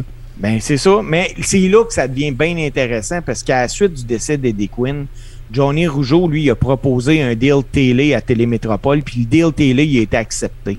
Puis Rougeau utilisait des images qui appartenaient à Yvon Robert, puis il avait jamais demandé. Fait que Pire que ça, Johnny Rougeau n'a pas demandé à Yvon Robert d'embarquer dans le groupe qui souhaitait repartir la lutte. ça a été le début de la chicane Yvon Robert puis Johnny Rougeau. Yvon Robert a jamais pardonné ça à Johnny Rougeau. Mm. Pour te donner une idée, là, puis pour donner une idée à tout le monde qui nous écoute, lorsque Yvon Robert Junior, son fils, a voulu suivre les traces du père, Yvon Robert, il a défendu de travailler pour Johnny Rougeau. Ouais, puis ben, il aurait pas voulu de toute façon, là, les Rougeaux, non, probablement. ce qu'il a fait à la place, Yvon Robert, c'est qu'il a parti sa propre organisation pour faire compétition à celle de Mm. Johnny Rougeau. Il est allé chercher Maurice Mad Vachon avec son, son frère Paul de Butcher Vachon à Minneapolis. Il a sorti Édouard Carpentier d'une semi-retraite. Avec une coupe d'autres gars, ils ont fondé ce qui allait devenir le Grand Prix. Euh, Ouais, puis ça, c'est, écoute, là, la, la, la FIO de, comment dire, peut-être pas les Monday Night Wars du Québec, mais pas loin, tu sais. C'est, toujours de là que ça a sorti, tu sais, ça a été euh, lutte Grand Prix, puis ce qui est devenu plus tard lutte internationale, puis les as de la lutte, sais, tout ça, ça, ça a été, écoute, ça foisonnait de... Puis, whoop, de temps en temps, ben, il y avait un gars qui jump ship, puis qui allait de l'autre bord, puis là, ça faisait de la marde, puis il y a- il y, a eu quelques tentatives aussi euh, de collaboration entre les deux organisations, mais tu sais, ça ça a jamais vraiment, comment dire, euh, collé, tu sais, on va dire ça Non. comme ça, là. Puis, ça- Mais malheureusement pour Yvon Robert, parce que Lutte Grand Prix a vraiment pris son envol en Ouais. mai 71. Puis le 12 juillet 71, Yvon Robert il est chez eux, il reçoit la visite de son fils puis de Jean Ferré. Eux autres, ils quittent la résidence d'Yvon Robert à Laval peu avant le dîner, puis Yvon Robert commence à ressentir une douleur à poitrine. Il appelle le concierge de son immeuble, l'ambulance est appelée. Malheureusement, Yvon Robert est décédé à l'hôpital Sa- Sacré-Cœur deux mois après avoir parti sa compagnie de lutte. Bah, tu vois. Puis après ça, plus tard, André, ça s'appelait vers Roussac, je pense, là. Roussimov, euh, peu importe, là. Puis euh, c'était. euh, qui qu'il y avait là-dedans? Il y avait. pas- Il y je veux- avait il y avait- Dino Bravo, Rick Martel, le géant Ferré. Ouais, mais je- il n'y avait pas. Ouais, c'est parce que je veux le nommer, le gars qui est allé le chercher en France, là. Frank Valois. VAP, Oui, c'était pour Valois était Valois. là-dedans. Fait que Frank Valois était là-dedans, t'avais euh, Roussimov pour André, t'avais Gino Brito aussi, je pense. En tout cas, fait que tu sais, ça, ça a toujours été l'espèce de guerre pseudo-intestine. Mais ce qu'il faut retenir de ça, que moi je répète tout le temps, c'est que, hey, on a JC euh, dans le chat. Salut mon JC. Ben oui. J'espère que tu te fais du fun, euh, Niagara Falls. Tu bois du bon vin, il y a des vignobles là-bas. Mais euh, il y a, y a- fut une époque, avant que Vince achète et il passe le boule partout, fut une époque où il y avait assez de fans de lutte au Québec pour faire vivre correctement deux fédérations de lutte. Je te dis pas que tout le monde roulait sur l'or, puis je te, je te dis pas que tout le monde se promenait en Lincoln Continental. On a jasé avec de la Serra, on a jasé avec plein de monde de ces époques-là, mais euh, il reste qu'il y avait deux, deux programmes de TV. Tu sais, fut un temps où la lutte scorait plus que le hockey à TV. Au, Ah, Québec, ben au. Québec, là. Que, euh, Ben oui, puis il manque pas le gala quand il vient. Moi, je me rappelle, quand il venait à Ben, Belleville, il venait deux fois par année parce que c'était l'été à l'Arena. L'Arena n'a pas de glace l'été. ah ouais. Puis il manque les pots parce qu'il ne reverra pas avant un mot Ouais, moi, moi, même à Ville-Marie, au Témiscamingue, je me souviens d'être allé voir Tarzan Bottine Tyler à l'aréna locale. Puis, euh, tu c'était pas plein, mais tu il y avait un bon show. tu Puis tout le monde parlait de ça. Puis tu vois, tu sais, la lutte en fin de semaine. Puis, tu c'était ça. Sauf qu'il y avait deux affaires qui n'existaient pas à l'époque. Trois, en fait. Il n'y avait pas d'Internet. Il n'y avait pas de chaîne câblée.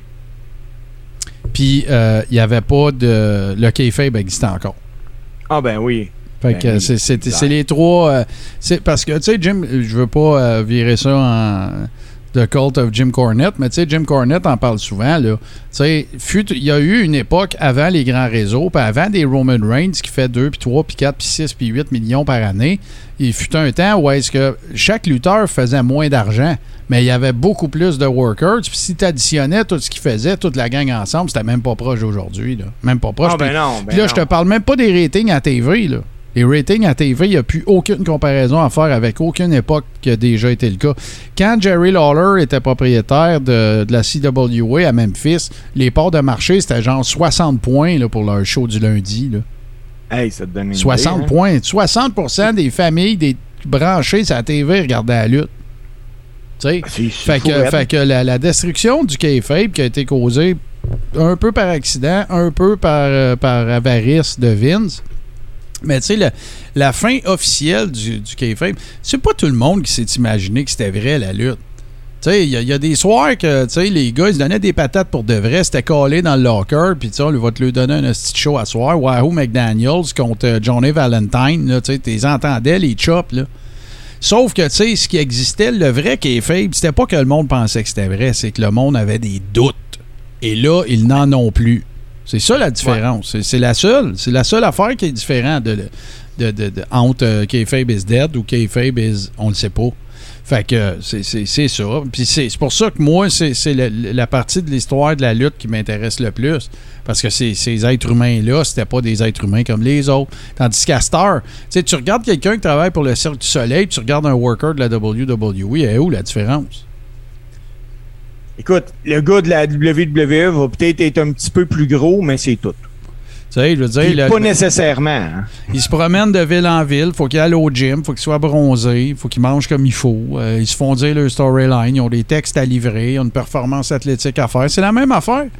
C'est un cirque à cette heure, alors qu'à l'époque, ben, tu sais, le gars, il débarquait de son char, puis le monde, les, le monde voulait y sauter dessus en s'en allant à l'aréna. Hey, il y avait des escortes policières, les gars, ils se cachaient. Il y avait des chars cachés un peu partout dans des villes. Tu sais, c'était complètement différent. Mais là, là, on est en train de tomber dans la nostalgie, Steve. Est-ce que tu avais terminé au sujet de. Ben, je voulais juste simplement dire, euh, au, cours de sa carrière, euh, Yvon Robert a remporté le titre de la Commission athlétique de Montréal à 16 reprises. On dirait que le, chiffre 16 reprises revient souvent à la lutte. Ouais, ben oui, c'est un chiffre magique, hein? Ça, revient souvent. Il a aussi été champion de la NWA. En plus de connaître du succès en France, en Nouvelle-Angleterre, partout au Québec. Ici au Québec, Yvon Robert détient le record des, de trois des 15 plus grosses assistances dans l'histoire de la lutte, les trois ayant attiré plus de 20 000 personnes pour des combats qu'il mettait en finale. Ouais, puis là, ça, c'était pas le Centre Bell, c'était le Forum.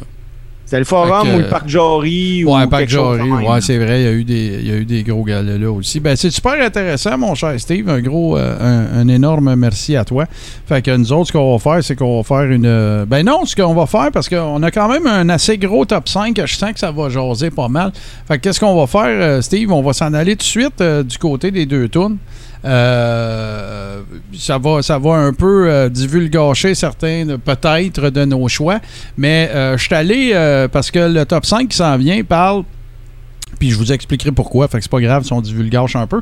Mais le prochain top 5, le, prochain top 5 qui s'en vient parle des plus mauvais heels. Puis là, par mauvais heel, on veut pas dire il était méchant. Non, on veut dire il était pas bon. fait que. Euh, puis c'est pas gamique de marde, parce que je considère qu'il y en a là-dedans qui avaient des pas si mauvaises gamiques que ça. Mais c'est juste que. Euh, puis avant de le faire, tiens, tant qu'à mettre la table, on va en mettre comme il faut. Euh, tu sais, moi, pour moi, un mauvais heel, c'est quelqu'un qui te fait. qui te donne envie de changer de poste quand il est à TV. On s'entend, là. Si tu me dis, hey, ce heel-là, c'est que je l'ai, il fait sa job. Il fait sa job. Mais. Oui. Non, mais c'est ça, sa job. C'est, sa job, c'est que tu l'haïsses. Fait que c'est correct. Par contre, ben, tu sais, un mauvais heel, c'est plus quelqu'un qui devient comme un tune-out factor. Tu sais, c'est ah, lui, quand je le vois, il change de poste, puis j'attends que son segment soit fini pour revenir. Ça, c'est un mauvais heel. Parce qu'un bon heel, il va faire que tu l'haïs, mais tu vas vouloir voir jusqu'à la fin. Tu sais, un bon heel, The Rock à son top quand il était heel. C'est un des meilleurs heels qu'il a jamais eu parce que tu voulais fesser dessus, mais tu voulais entendre sa prochaine niaiserie. Fait que voilà. Fait que ça va être des mauvais ah. heels euh, qu'on va vous parler. Fait que on passe ça avec. Euh, on va commencer ça. Je me souviens plus dans quel ordre ça avait été fait, mais c'est pas grave. De toute façon, vous allez le découvrir. Ça fera une petite surprise. Euh, dans un premier non, je m'en rappelle de l'ordre. La première tune, ça va être My Baby Tonight de Jeff Jarrett. Et si vous vous souvenez, de cette fiode-là qui, était avec euh, Road Dog ou euh, Jesse James, euh, qui est un membre de, la famille royale des Armstrong dans le monde de la lutte, dont le père Bullet Bob Armstrong. Mais c'était lui, en fait, qui a chanté, puis ça avait, ça avait culminé vers une fiode dont on se euh, mais euh, voilà, donc c'était la toune autour de ça. Et c'est suivi d'un thème euh, profondément plate d'un worker qui l'était tout autant. Et là, je parle, peut-être que ça va vous rappeler des souvenirs, du coach Simon Dean. Donc, ça va être les deux tunes, puis on vous revient tout de suite de l'autre côté pour le sixième, le, pas vrai, le neuvième épisode de, cette sixième saison du Carré.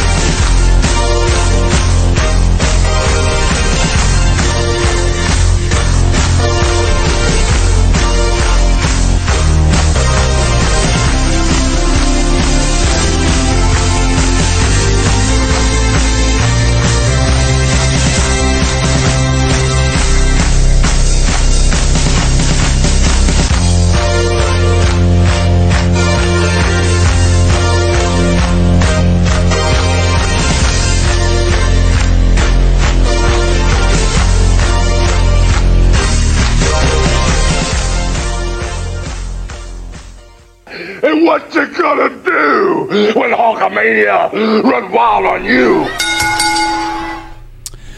Nous y voici. Ben, vous vous souvenez, bien sûr, j'imagine, de ces. Ben, peut-être pas celle de Simon Dean, mais de toute façon, je vais vous en reparler de, de M. Dean. Mais euh, voilà, donc, euh, ce sont euh, nos deux pièces. Et euh, Jesse James, euh, qui n'avait pas euh, manqué de démontrer, pardon, son talent. Moi, j'ai toujours trop considéré ce gars-là comme un un très bon entertainer, euh, plein de dance moves, euh, tu sais, tout ça.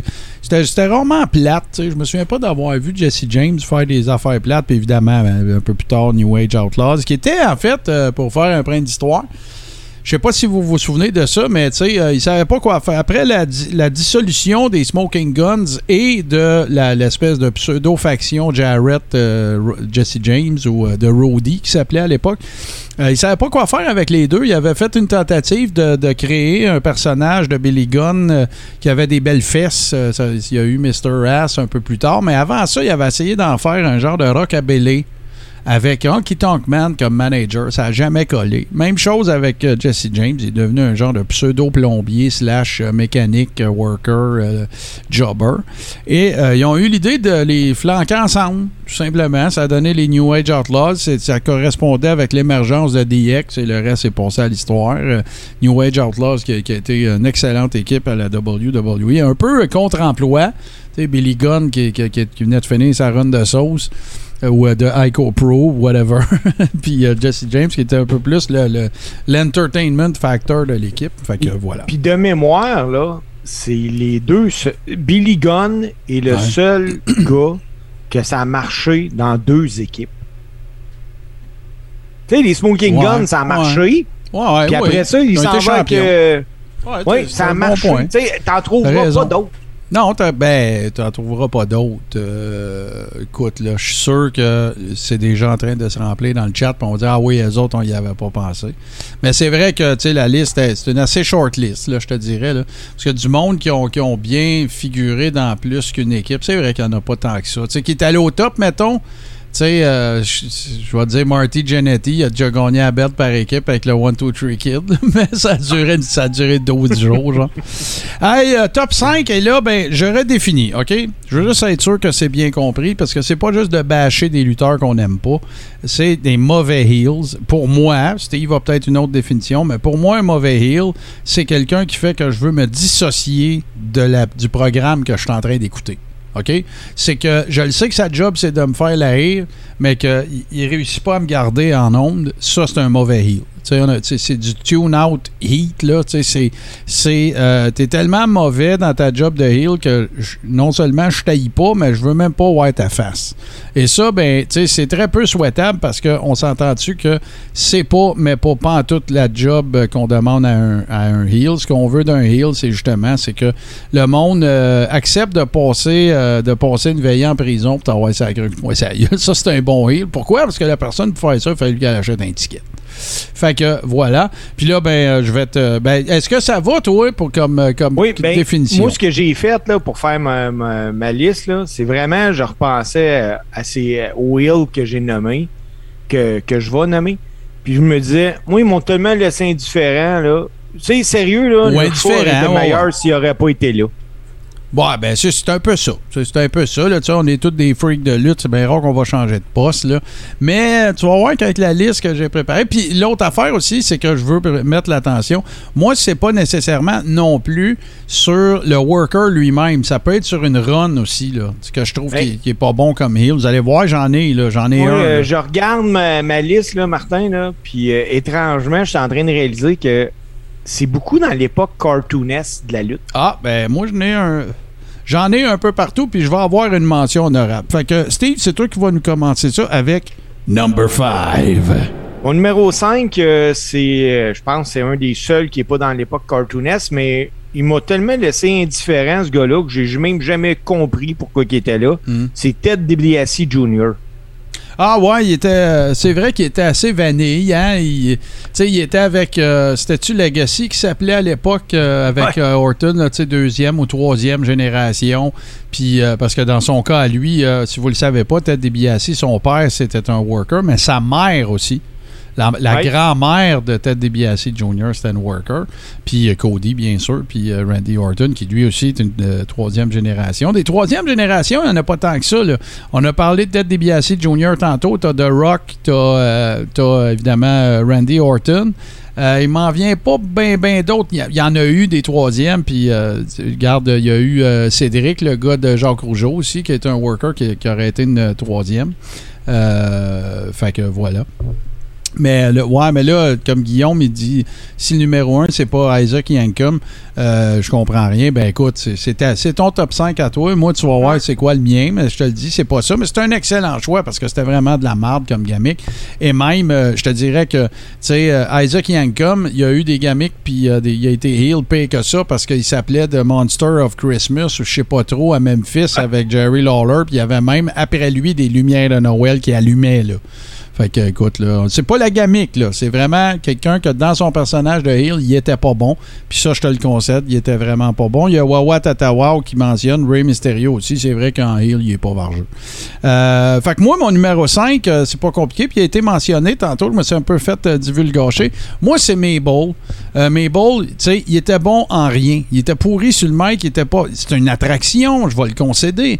Mais euh, quand que Vince il a décidé d'y donner un push, je ne sais pas pourquoi, il- lui-même avait dû se faire donner un push dans les escaliers parce que, euh, écoute, ils en ont fait un gagnant de King of the Ring. Il y a eu une grosse feud avec Undertaker. Il y a eu une grosse feud avec, avec Diesel dans le temps. Euh, écoute, il y avait, il, il a été dans la, la, la, la, la- photo du championnat du monde juste parce qu'il était gros. Mais c'était un mauvais worker. Euh, c'est lui qui avait effoiré la face à Undertaker pendant sa passe, le, le- le- fantôme de l'opéra. C'est lui qui a, qui a blessé Vi- Vin Diesel. C'est lui qui a, blessé Diesel euh, alors qu'il lui avait dit Je veux pas que tu me fasses ce move-là, qui était le, fameux, euh, genre le butt drop euh, tu sais, sur le, bas du dos. Là. Puis il était pourri pour le faire. Il avait pas assez de force les jambes, un peu comme Yokozuna le faisait quand il faisait son bonsai drop. Lui, il était pas capable de retenir sa- son momentum. Il a blessé du monde et tout ça. Puis, on va se le dire, il était fucking sais. Ce qui était impressionnant de, de, de Mabel, c'était. Bon, il était gros, ça, je vais le donner. Mais ce qui était impressionnant de Mabel, c'était pas ce qu'il faisait aux autres, c'était que ce que les autres n'avaient à bout d'y faire. Et d'ailleurs, dans les deux cas, on a parlé avec Jacques Rougeau et avec Pierre-Carl Ouellet, et les deux ont parlé de la fameuse souplesse qu'ils ont faite. C'était à WrestleMania 10, je pense. Ils avaient dit Ah ouais, donc, on va essayer de te souplexer, puis hey, vous serez jamais capable, puis blablabla. Puis il avait été capable. Fait que mon numéro 5, c'est absolument et assurément Mabel. Maintenant, on continue d'avancer. Steve, number 4. Euh, mon numéro 4, c'est vraiment, j'ai vraiment, je pense, changé de poste en regardant ce gars-là. c'est un lutteur de la WCW qui luttait sous le nom du Yeti. Ah, ben oui, mais là, il n'a pas été là longtemps, là, ça, c'est sûr. C'était tellement mauvais. Ouais, ouais, c'était c'était vraiment pourri. Puis, ça, on va se le dire, là, euh, tu sais, euh, Chiavon, il a pas trop, trop aidé. De Yeti! Puis, toute la, la, la, la fameuse passe. C'était Halloween Havoc, je pense. Puis, euh, écoute, t'avais The Giant, t'avais le Yeti en arrière qui avait l'air de vouloir. euh, je limite, là, fait que vous vous imaginez de quoi ça avait l'air. Mais non, c'était vraiment mauvais, puis il était pas bon, puis c'était- cartoonish as fuck, là. C'était vraiment de la, de la- de la très, très, très solide marde. Euh, moi, je vais continuer avec euh, mon numéro 4, et là, c'est rien contre le gars, parce que moi, je considère que c'est un des plus grands overachievers de l'histoire de la lutte. Ce gars-là voulait être lutteur, il s'est blessé dans la jeune vingtaine, il est devenu manager de club de danseuses. Puis après ça, ben, dans la mi- mi-trentaine, il a décidé qu'il voulait redevenir un worker. Et là, je parle de Diamond Dallas Page. Mais quand il avait sa gamique et sa run de heel, de stalker de la femme à Taker. C'était tellement mauvais puis pas crédible. Il avait construit un genre de shrine, euh, euh, euh, avec des photos puis des TV qui faisaient juste jouer sa femme, Sarah, que ça, s'appelait. Et c'était, mais c'était mauvais, mais mauvais. Aucune crédibilité, aucune émotion justifiable. C'était la femme de Undertaker. Elle avait un stalker. On l'a vu pendant deux, trois semaines à Raw. Il y avait une. Il s'en va dans le milieu du ring. Évidemment, c'était tournant 2000 parce que là, vient du d'acheter à WCW. Qu'est-ce qu'on fait avec DDP? Puis là, ben, il enlève sa cagoule. Puis c'est lui. Il a plus les cheveux longs. Il a les cheveux courts. Euh, c'était de- mais c'était d'un mauvais, là mais absolument euh, démentiel. Et c'est pourquoi c'est mon numéro 4. On poursuit, mon cher Steve. Number 3. Mon numéro 3, parce écoute, je- c'était épais, c'était pas bon. Même Jim Cornette en parle. Mentor.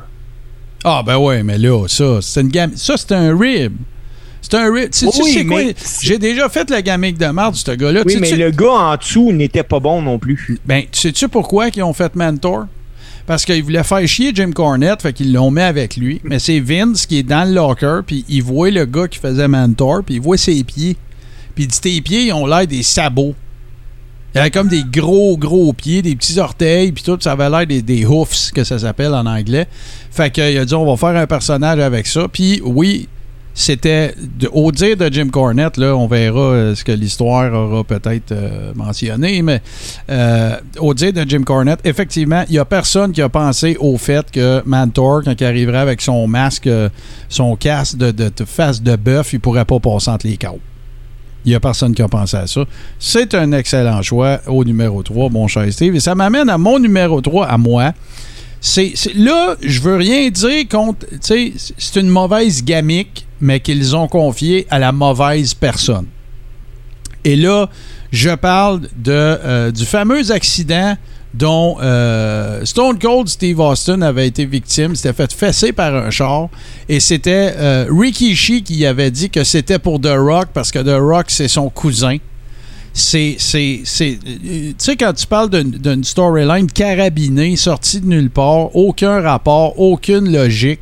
Euh, là, tout le monde pensait que c'était Triple H. Fallait se trouver un genre de, de decoy pour pas qu'on pense que c'est Triple H. Fait que là, la seule histoire qu'ils ont trouvée, c'est que Ricky Shee aurait fait ça pour son cousin.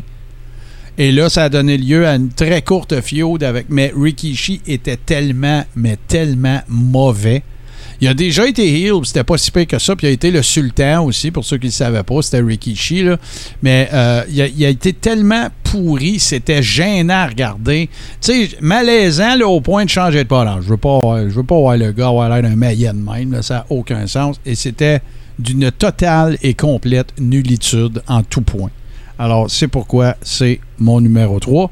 Et là, bon, on passe, euh, on s'a- s'approche des bombes, mon cher Steve, parce que là, number 2. Euh, numéro 2, je pensais pas, moi, que ce gars-là, je pouvais l'aimer autant, puis qu'il me laisse autant indifférent quand que, il, était, revenu à WWF en bad. Tantôt, tu m'as fait peur quand tu as parlé de Diamond Dallas Page, parce que pour moi, ce gars-là, il fait partie des trois ou quatre meilleurs lutteurs que j'ai vus dans ma vie. C'est le Stalker. Quand Ah, ben, Barry, Barry Windham est revenu ben oui. là-dedans. Ben oui, ben oui. Barry Windham qui, qui était euh, euh, un autre pause de Barry qui avait pas de contrat puis qui se promène en char avec 10 000 dans ses poches puis euh, toute la patente. Mais oui, c'est sûr que Barry Windham, dans mon top 10 meilleurs workers, c'est sûr que Barry Windham il est là. Mais tu sais, Astor, il ressemble à son père. Là. Il ressemble à Blackjack Mulligan, puis il doit peser 400 livres, puis tout. Mais quand c'était euh, le jeune, euh, euh, euh, Beach Blonde, euh, très élancé, dropkick à coucher dehors. il y a eu, à Starcade, il y a eu des matchs absolument incroyables. Il y a eu des runs. il était pressenti d'ailleurs pour devenir champion de la NWA. À un Flair voulait un break et tout ça. Puis le Sting est arrivé. Mais non, non, Barry Windham. Mais le Stalker avec la grosse moustache, puis habillé en camo, là. C'était. Mais, tu sais, il était pas bon là-dedans. Tu sais, comme. C'est parce qu'il y en a des workers, Steve, que fondamentalement, leur fibre intrinsèque, c'est pas être heel. Ah non, c'est Il y en a qui c'est pas d'être un heel. Il y en a d'autres qui peuvent faire les deux, puis ça leur sert très bien. Il y a des heels qu'à un moment donné, tu viens qu'à finir par trou- les trouver tellement cool que là, il faut que tu les tournes. Babyface. The Rock, c'est un bon exemple. ça. C'était tellement un grand entertainer, tellement incroyable sur le mic qu'à un moment donné, le monde le huait plus parce qu'il trouvait ça cool, là, qu'est-ce qu'il disait. Austin. Puis, ben, Austin aussi. Mais après ça, t'as ceux qui sont pas faits pour être des babyface. Greg the Hammer Valentine en babyface, ça marche pas. Il n'y a pas ça dans son range. Honky Tonk Man. Honky Tonk Man, Ah. pareil. Puis d'ailleurs, pour ceux qui ne sauraient pas l'histoire, quand, Honky- quand Wayne Ferris est arrivé à WWE, Vince a voulu en faire un babyface parce qu'il voulait vendre la merch d'Elvis. Il disait, Hey, je vois les enfants avec des foulards puis des, les grosses lunettes, là, ça, on, va, on va changer le design, mais ça va faire penser à ça.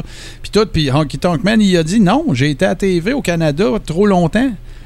Le monde maillit, c'est naturel. Puis Vince l'a pas cru, puis il l'a pas cru, puis il l'a pas cru. il l'a même robé contre Hulk Hogan. Il était le body d'Hulk Hogan. Parce que c'est Hogan qui, a- qui a dit à Wayne Ferris de t'en venir avec nous autres, puis qui a tout arrangé ça avec Vince. Puis là, ben, ce qui est arrivé, c'est, si tu t'en rappelles, ils ont trouvé une belle méthode pour le faire virer heel. Ils ont fait un sondage chez Jesse de Body Ventura qui a eu cette idée-là. Ils ont dit, on va faire un fake sondage, puis on va demander au monde, aimez-vous Honky Tonk Man? Puis Honky Tonk Man disait, ben oui, vous allez voir, j'aime ça, embrasser des bébés, puis patati, puis patata. Puis là, ils ont fait le sondage, c'était fake au bout. Puis là, il y avait eu 500 000 réponses, on l'aime pas, puis genre 12 000, on l'aime. Fait que c'est là qu'il a fait son heel turn, puis avait même dit J'embrasserai plus des bébés, je vais, je sacrer des claques à vos bébés, je vais battre des femmes, puis tout. Hey, aujourd'hui, ça aurait vraiment mal vieilli. là. Mais voilà, fait que Honky Tonk Man, euh, Man aussi, c'était un heel naturel. Euh, moi, mon numéro 2, ben, c'est la tune qu'on a écoutée tout à l'heure. Tu sais, un heel qui a, qui a pas de heat, puis qu'en plus qui fait avancer aucune espèce de storyline, c'est Simon Dean. Simon Dean, euh, c'est un gars qui a. euh, il s'appelait Nova, je pense. Il a eu des runs à ECW euh, un petit peu plus tôt, mais on est, on est prêt à Attitude Era, là, si je me rappelle bien. C'était un espèce de, de, de, de gourou de, l'entraînement, là. C'est un genre de, de, fake coach, là, puis tout, puis arrivé avec son petit saut avec les, le, le, le- le- le collet, tu sais, les pointes qui allaient jusqu'au bout des épaules, là, puis tout le kit. C'était mauvais, là, il était mauvais. Tu sais, il attirait, il attirait, le seul hit qui, attirait, c'est Chris Toncan. C'est pas on taillit si on veut pas te voir. Sais, C'était vraiment nul à chier. Il était vraiment pas bon. C'était pas un bon heat seeker. C'était pas, pas du heat comme quelqu'un que tu détestes puis que t'as hâte de voir ton babyface préféré, il pète à gueule. Non, tu voulais même pas qu'il lutte. Parce qu'en plus, comme worker, c'était quand même un petit peu ordinaire. Et là, ben, on y arrive, euh, mon cher Steve, et euh, c'est- les grosses pointures, c'est les grosses affaires. J'ai vu des gens qui ont suggéré des managers euh, comme, euh, comme voyons, Eric Bischoff. On avait déjà fait le choix qu'on prenait juste des workers, fait qu'il n'y a, Ouais. rien qui dit qu'on dira pas les, les top 5 moins bons managers. Mais là, on arrive à- au, au top 5 mauvais heel, et là, c'est à Steve, et c'est number one. Euh, mon numéro 1, là, j'ai hésité longtemps parce que j'ai- tu vois, moi, je vais avoir trois mentions honorables. Juste parce que je vais enlever mes balls là-dedans parce que tu l'as nommé. Sinon, je n'aurais eu quatre. Mais mon numéro 1, là, c'est Crush. Ah, il était vraiment pas bon comme heel, lui. ben, il était pas bon comme heel, puis il était pas vargeux comme babyface non plus. Il était pas bon tout court. Si on pense à si on pense à si on pense à Mania 9 avec le fameux euh, les deux donks là qui font le, le- puis tout ça puis le, le, le plot puis non c'est un gars je te dirais que lui il a trouvé sa, sa voix un petit peu plus avec DOA là, avec Disciples of Apocalypse puis euh, à WCW il y avait eu quand même une run intéressante avec euh, Chronic avec euh, euh, comment il s'appelait déjà? Ben, il s'appelait Adam Bomb à WWE, mais j'oublie Ouais. son vrai nom, là, c'est pas important. pas, c'est pas Adams, quelque chose de même? Non, c'est Brian Adams. Ça, c'est le vrai nom de Crush. Ouais, c'est ça. Ouais. Mais l'autre, j'oublie son nom, c'est pas grave. Mais euh, oui, non, c'est vrai. C'était quelqu'un qui était assez drabe, euh, effectivement. Fort comme un cheval. Euh, Oui. Il y a eu, euh, il y a eu d'ailleurs, euh, il y a eu d'ailleurs son, tu sais, il y a eu un petit moment, pseudo moment de gloire aussi avec Demolition là, quand ça a été plus la fin pour Billy D là, avec avec Barry Darso. Mais non, c'est vrai, c'est pas quelqu'un qui a laissé une grosse. Mais si tu te rappelles par exemple le, le, le fameux speech de Undertaker, c'était un des meilleurs amis d'Undertaker par exemple. Fait que bon peut-être peut-être pas un- c'était peut-être pas un mauvais gars mais regarde ça n'a pas pas donné les résultats escomptés mettons dans le ring. Et moi je vais te dire mon numéro un. Et le pire c'est que c'est pas un worker que je déteste tant que ça. Fait qu'il y a peut-être une partie là-dedans de sa gamique qui me faisait qui me tombait à ses nerfs mais moi c'est Jeff Jarrett. Jeff Jarrett dans le temps si je voyais quelque chose passer sur de lui j'étais pas capable pas capable. Le, le, tu sais, le, le Ric Flair walk en plus, là, tu sais, qui, qui imitait un peu Ric Flair, là. Euh, le, le style chapeau avec les lumières, les deux J sur son seau. J'ai jamais, j'ai même pas été capable de, de détester ce gars-là. Je- il me faisait rien, il m'interpellait pas. C'est un excellent worker, c'est un gars qui était jamais blessé, c'est un gars sur qui tu pouvais compter. C'est un gars qui est venu au monde dans le business avec son père et sa grand-mère qui était promotrice de lutte aussi. Mais moi, il me faisait rien, il me tombait vraiment, mais vraiment beaucoup, beaucoup, beaucoup sur les nerfs. Puis il, il- il- il- il il ne me générait aucune émotion, bonne ou mauvaise. C'était gars, ah, pas lui encore.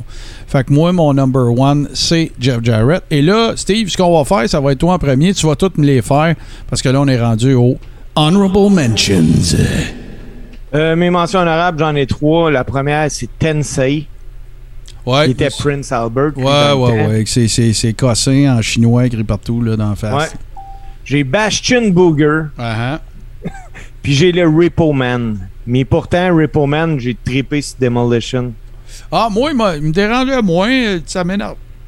Ça m'énervait quand il riait, mais C'est ça. Moi, c'est le rire. Ça a jamais passé. Non, c'est ça. C'était un peu maillet, là, tu sais. C'était un peu. euh, tu sais, tout ça, là, c'est. Quelque part, excusez, là, c'est normal que je me gratte, là. des fois, j'ai des rages, là, à cause de mon affaire.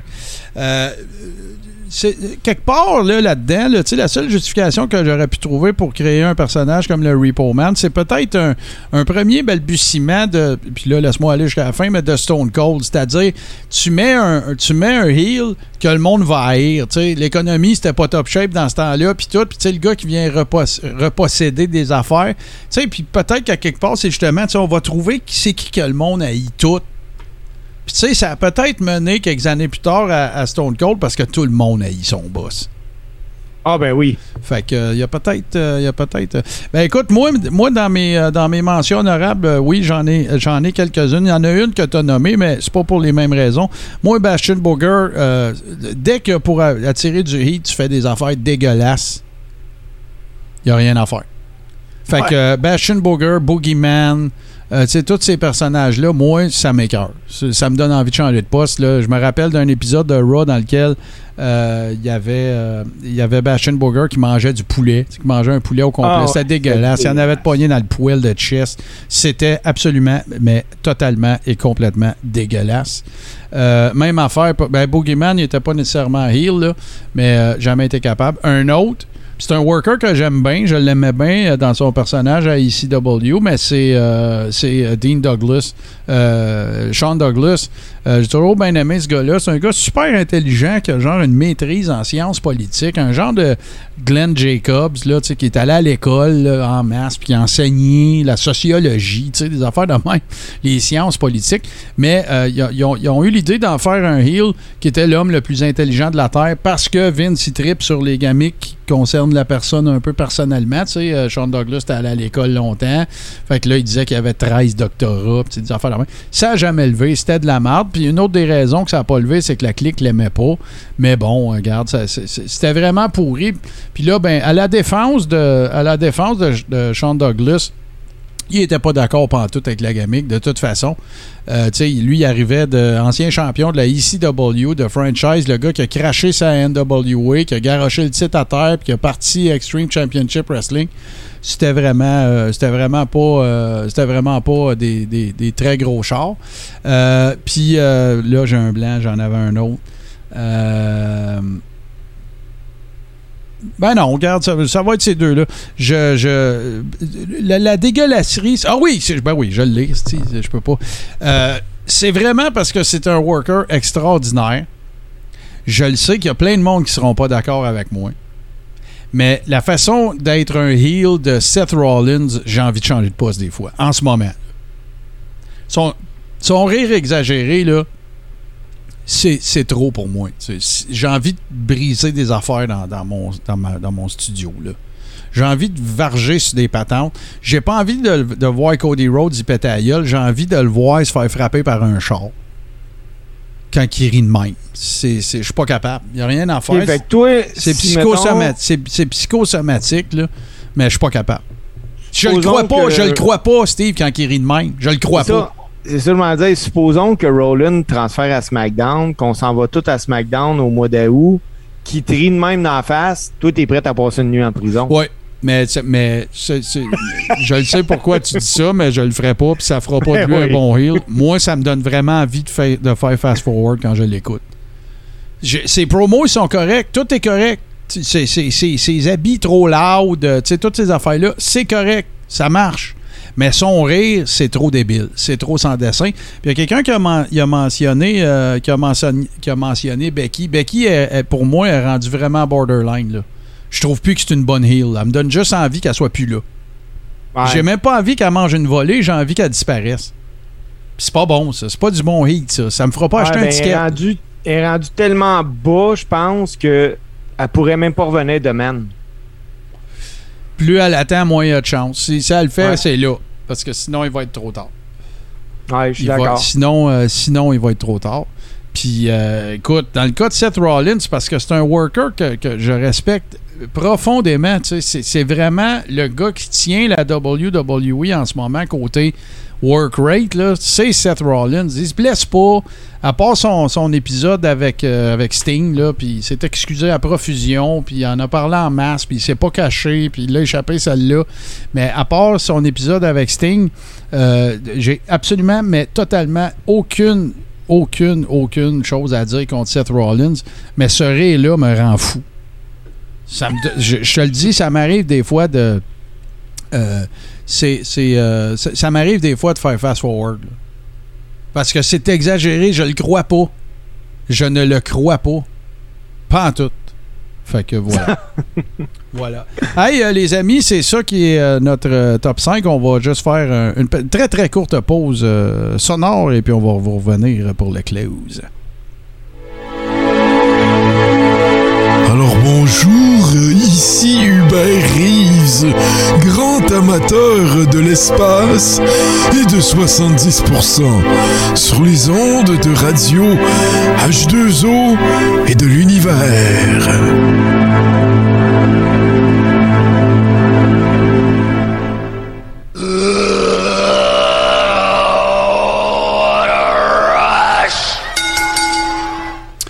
Alors voilà, c'est ce qui va mettre un terme à ce neuvième épisode déjà de la sixième saison. On a vu notre euh, G-Central passer dans le chat. On le salue. Euh, Amuse-toi bien. euh, profite bien de tes vacances, mon chum. C'est amplement mérité.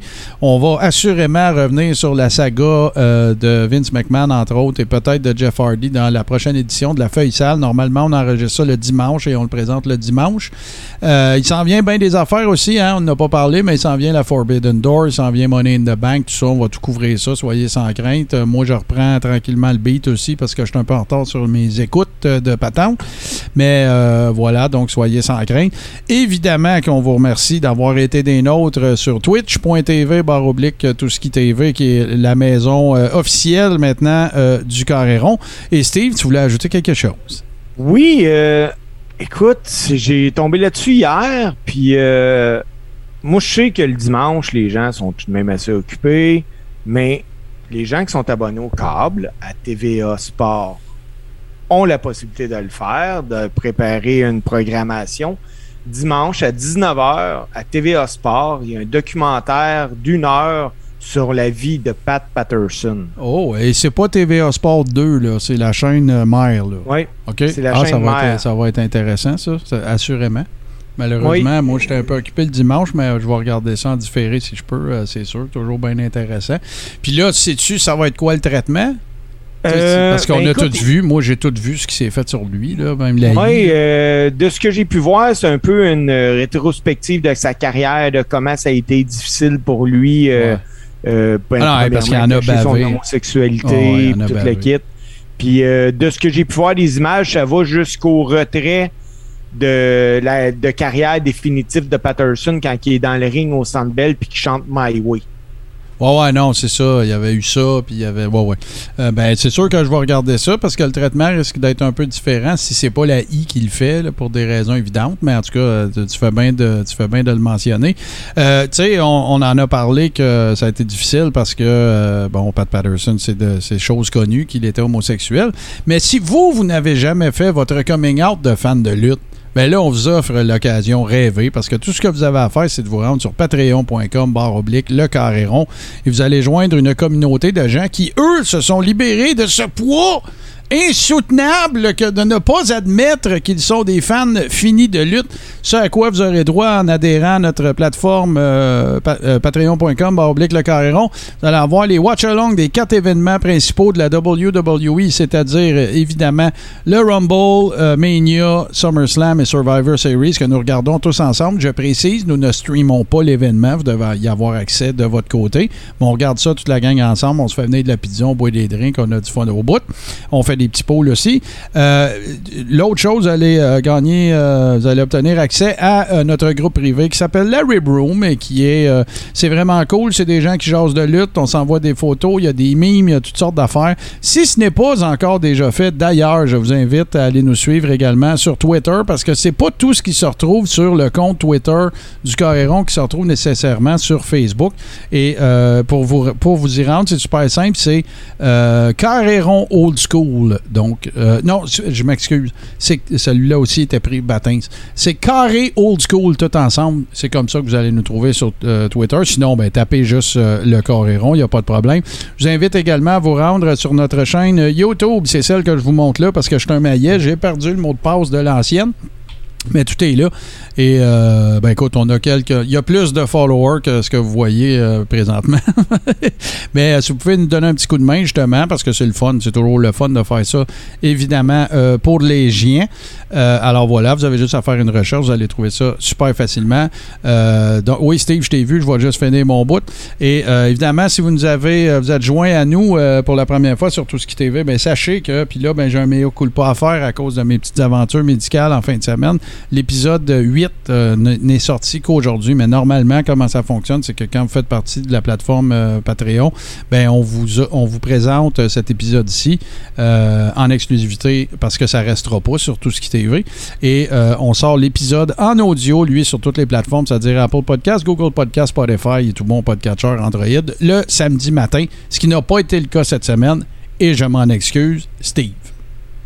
Euh, ben moi, c'est juste pour dire, euh, je l'annonce là. Martin, je t'en ai même pas parlé encore, mais euh, je, vais je vais te l'annoncer en même temps que tout le monde, finalement.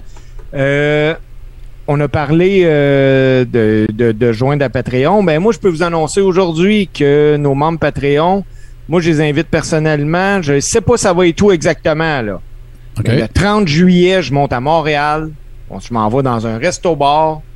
Puis j'écoute SummerSlam. J'invite tout le monde à venir. OK, là, fais attention, parce que moi, ma mère, quand elle me levait, m'a dit que quand tu invites le monde, ça veut dire que tu vas ramasser leurs factures. Est-ce que tu vas ramasser nos factures? Moi, je vais ramasser la facture de la première tournée de shooter.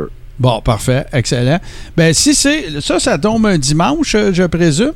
Moi, c'est 30 juillet. 30 juillet, t'as peu, mais allez voir ça. Écoute, meeting de production live. Euh, moi, le 30 juillet, euh, le 30 juillet. Ben oui, c'était en juin, c'est sûr que ça ne marchera pas, Marc. Euh, 28 le 30 juillet, c'est un samedi. Alors, je t'annonce, mon cher Steve, officiellement que j'y serai aussi. Fait qu'on donnera les détails de. euh, on commencera par annoncer ça, évidemment. Pardon, évidemment, nos Ribbers. On va essayer de réserver une belle place puis de s'organiser un beau petit coin. Puis euh, une fois que ça, ça sera booké, ben on pourra annoncer ça plus, euh, plus publiquement. Fait que s'il y a du monde qui veut nous péter à la gueule, ben vous allez savoir où est-ce qu'on est euh, précisément et à quelle heure. Pas de trouble. Hey, euh, fait que sur ça, ben, je vais dire un gros merci à tout le monde. Euh, je, je réitère euh, que notre G-Central qui profite bien de ses vacances et que tu nous reviennes en, en top shape. Euh, je ne sais pas si tu vas être là dimanche, mais en tout cas, moi, je vous le dis qu'on va suivre la saga Vince McMahon euh, dimanche euh, relativement à tout ce qui se passe et à ce que le Wall Street Journal a annoncé, ou en tout cas a, rendu public plutôt. Et puis, ben, ne reste plus qu'à nous laisser sur le meilleur match-up de musique composé spécifiquement pour un show de lutte qui est diffusé sur Tout ce qui TV les mercredis à 19h. Et c'est bien sûr l'œuvre de mon grand chum. Et j'ai nommé Super Dave Pérubé. Salut tout le monde. Steve, porte-toi bien. Portez-vous tous très bien. Faites attention à vous autres. Si vous avez des petits bobos, là, allez faire checker ça le plus vite possible. Parce que vous ne le savez pas, mais vous êtes peut-être en train de vous éviter bien du trouble un petit peu plus tard. Fait que sur ce, chers amis, euh, je vous remercie infiniment. Puis nous autres, ben, on se retrouve pas plus tard que la semaine prochaine. Salut tout le monde.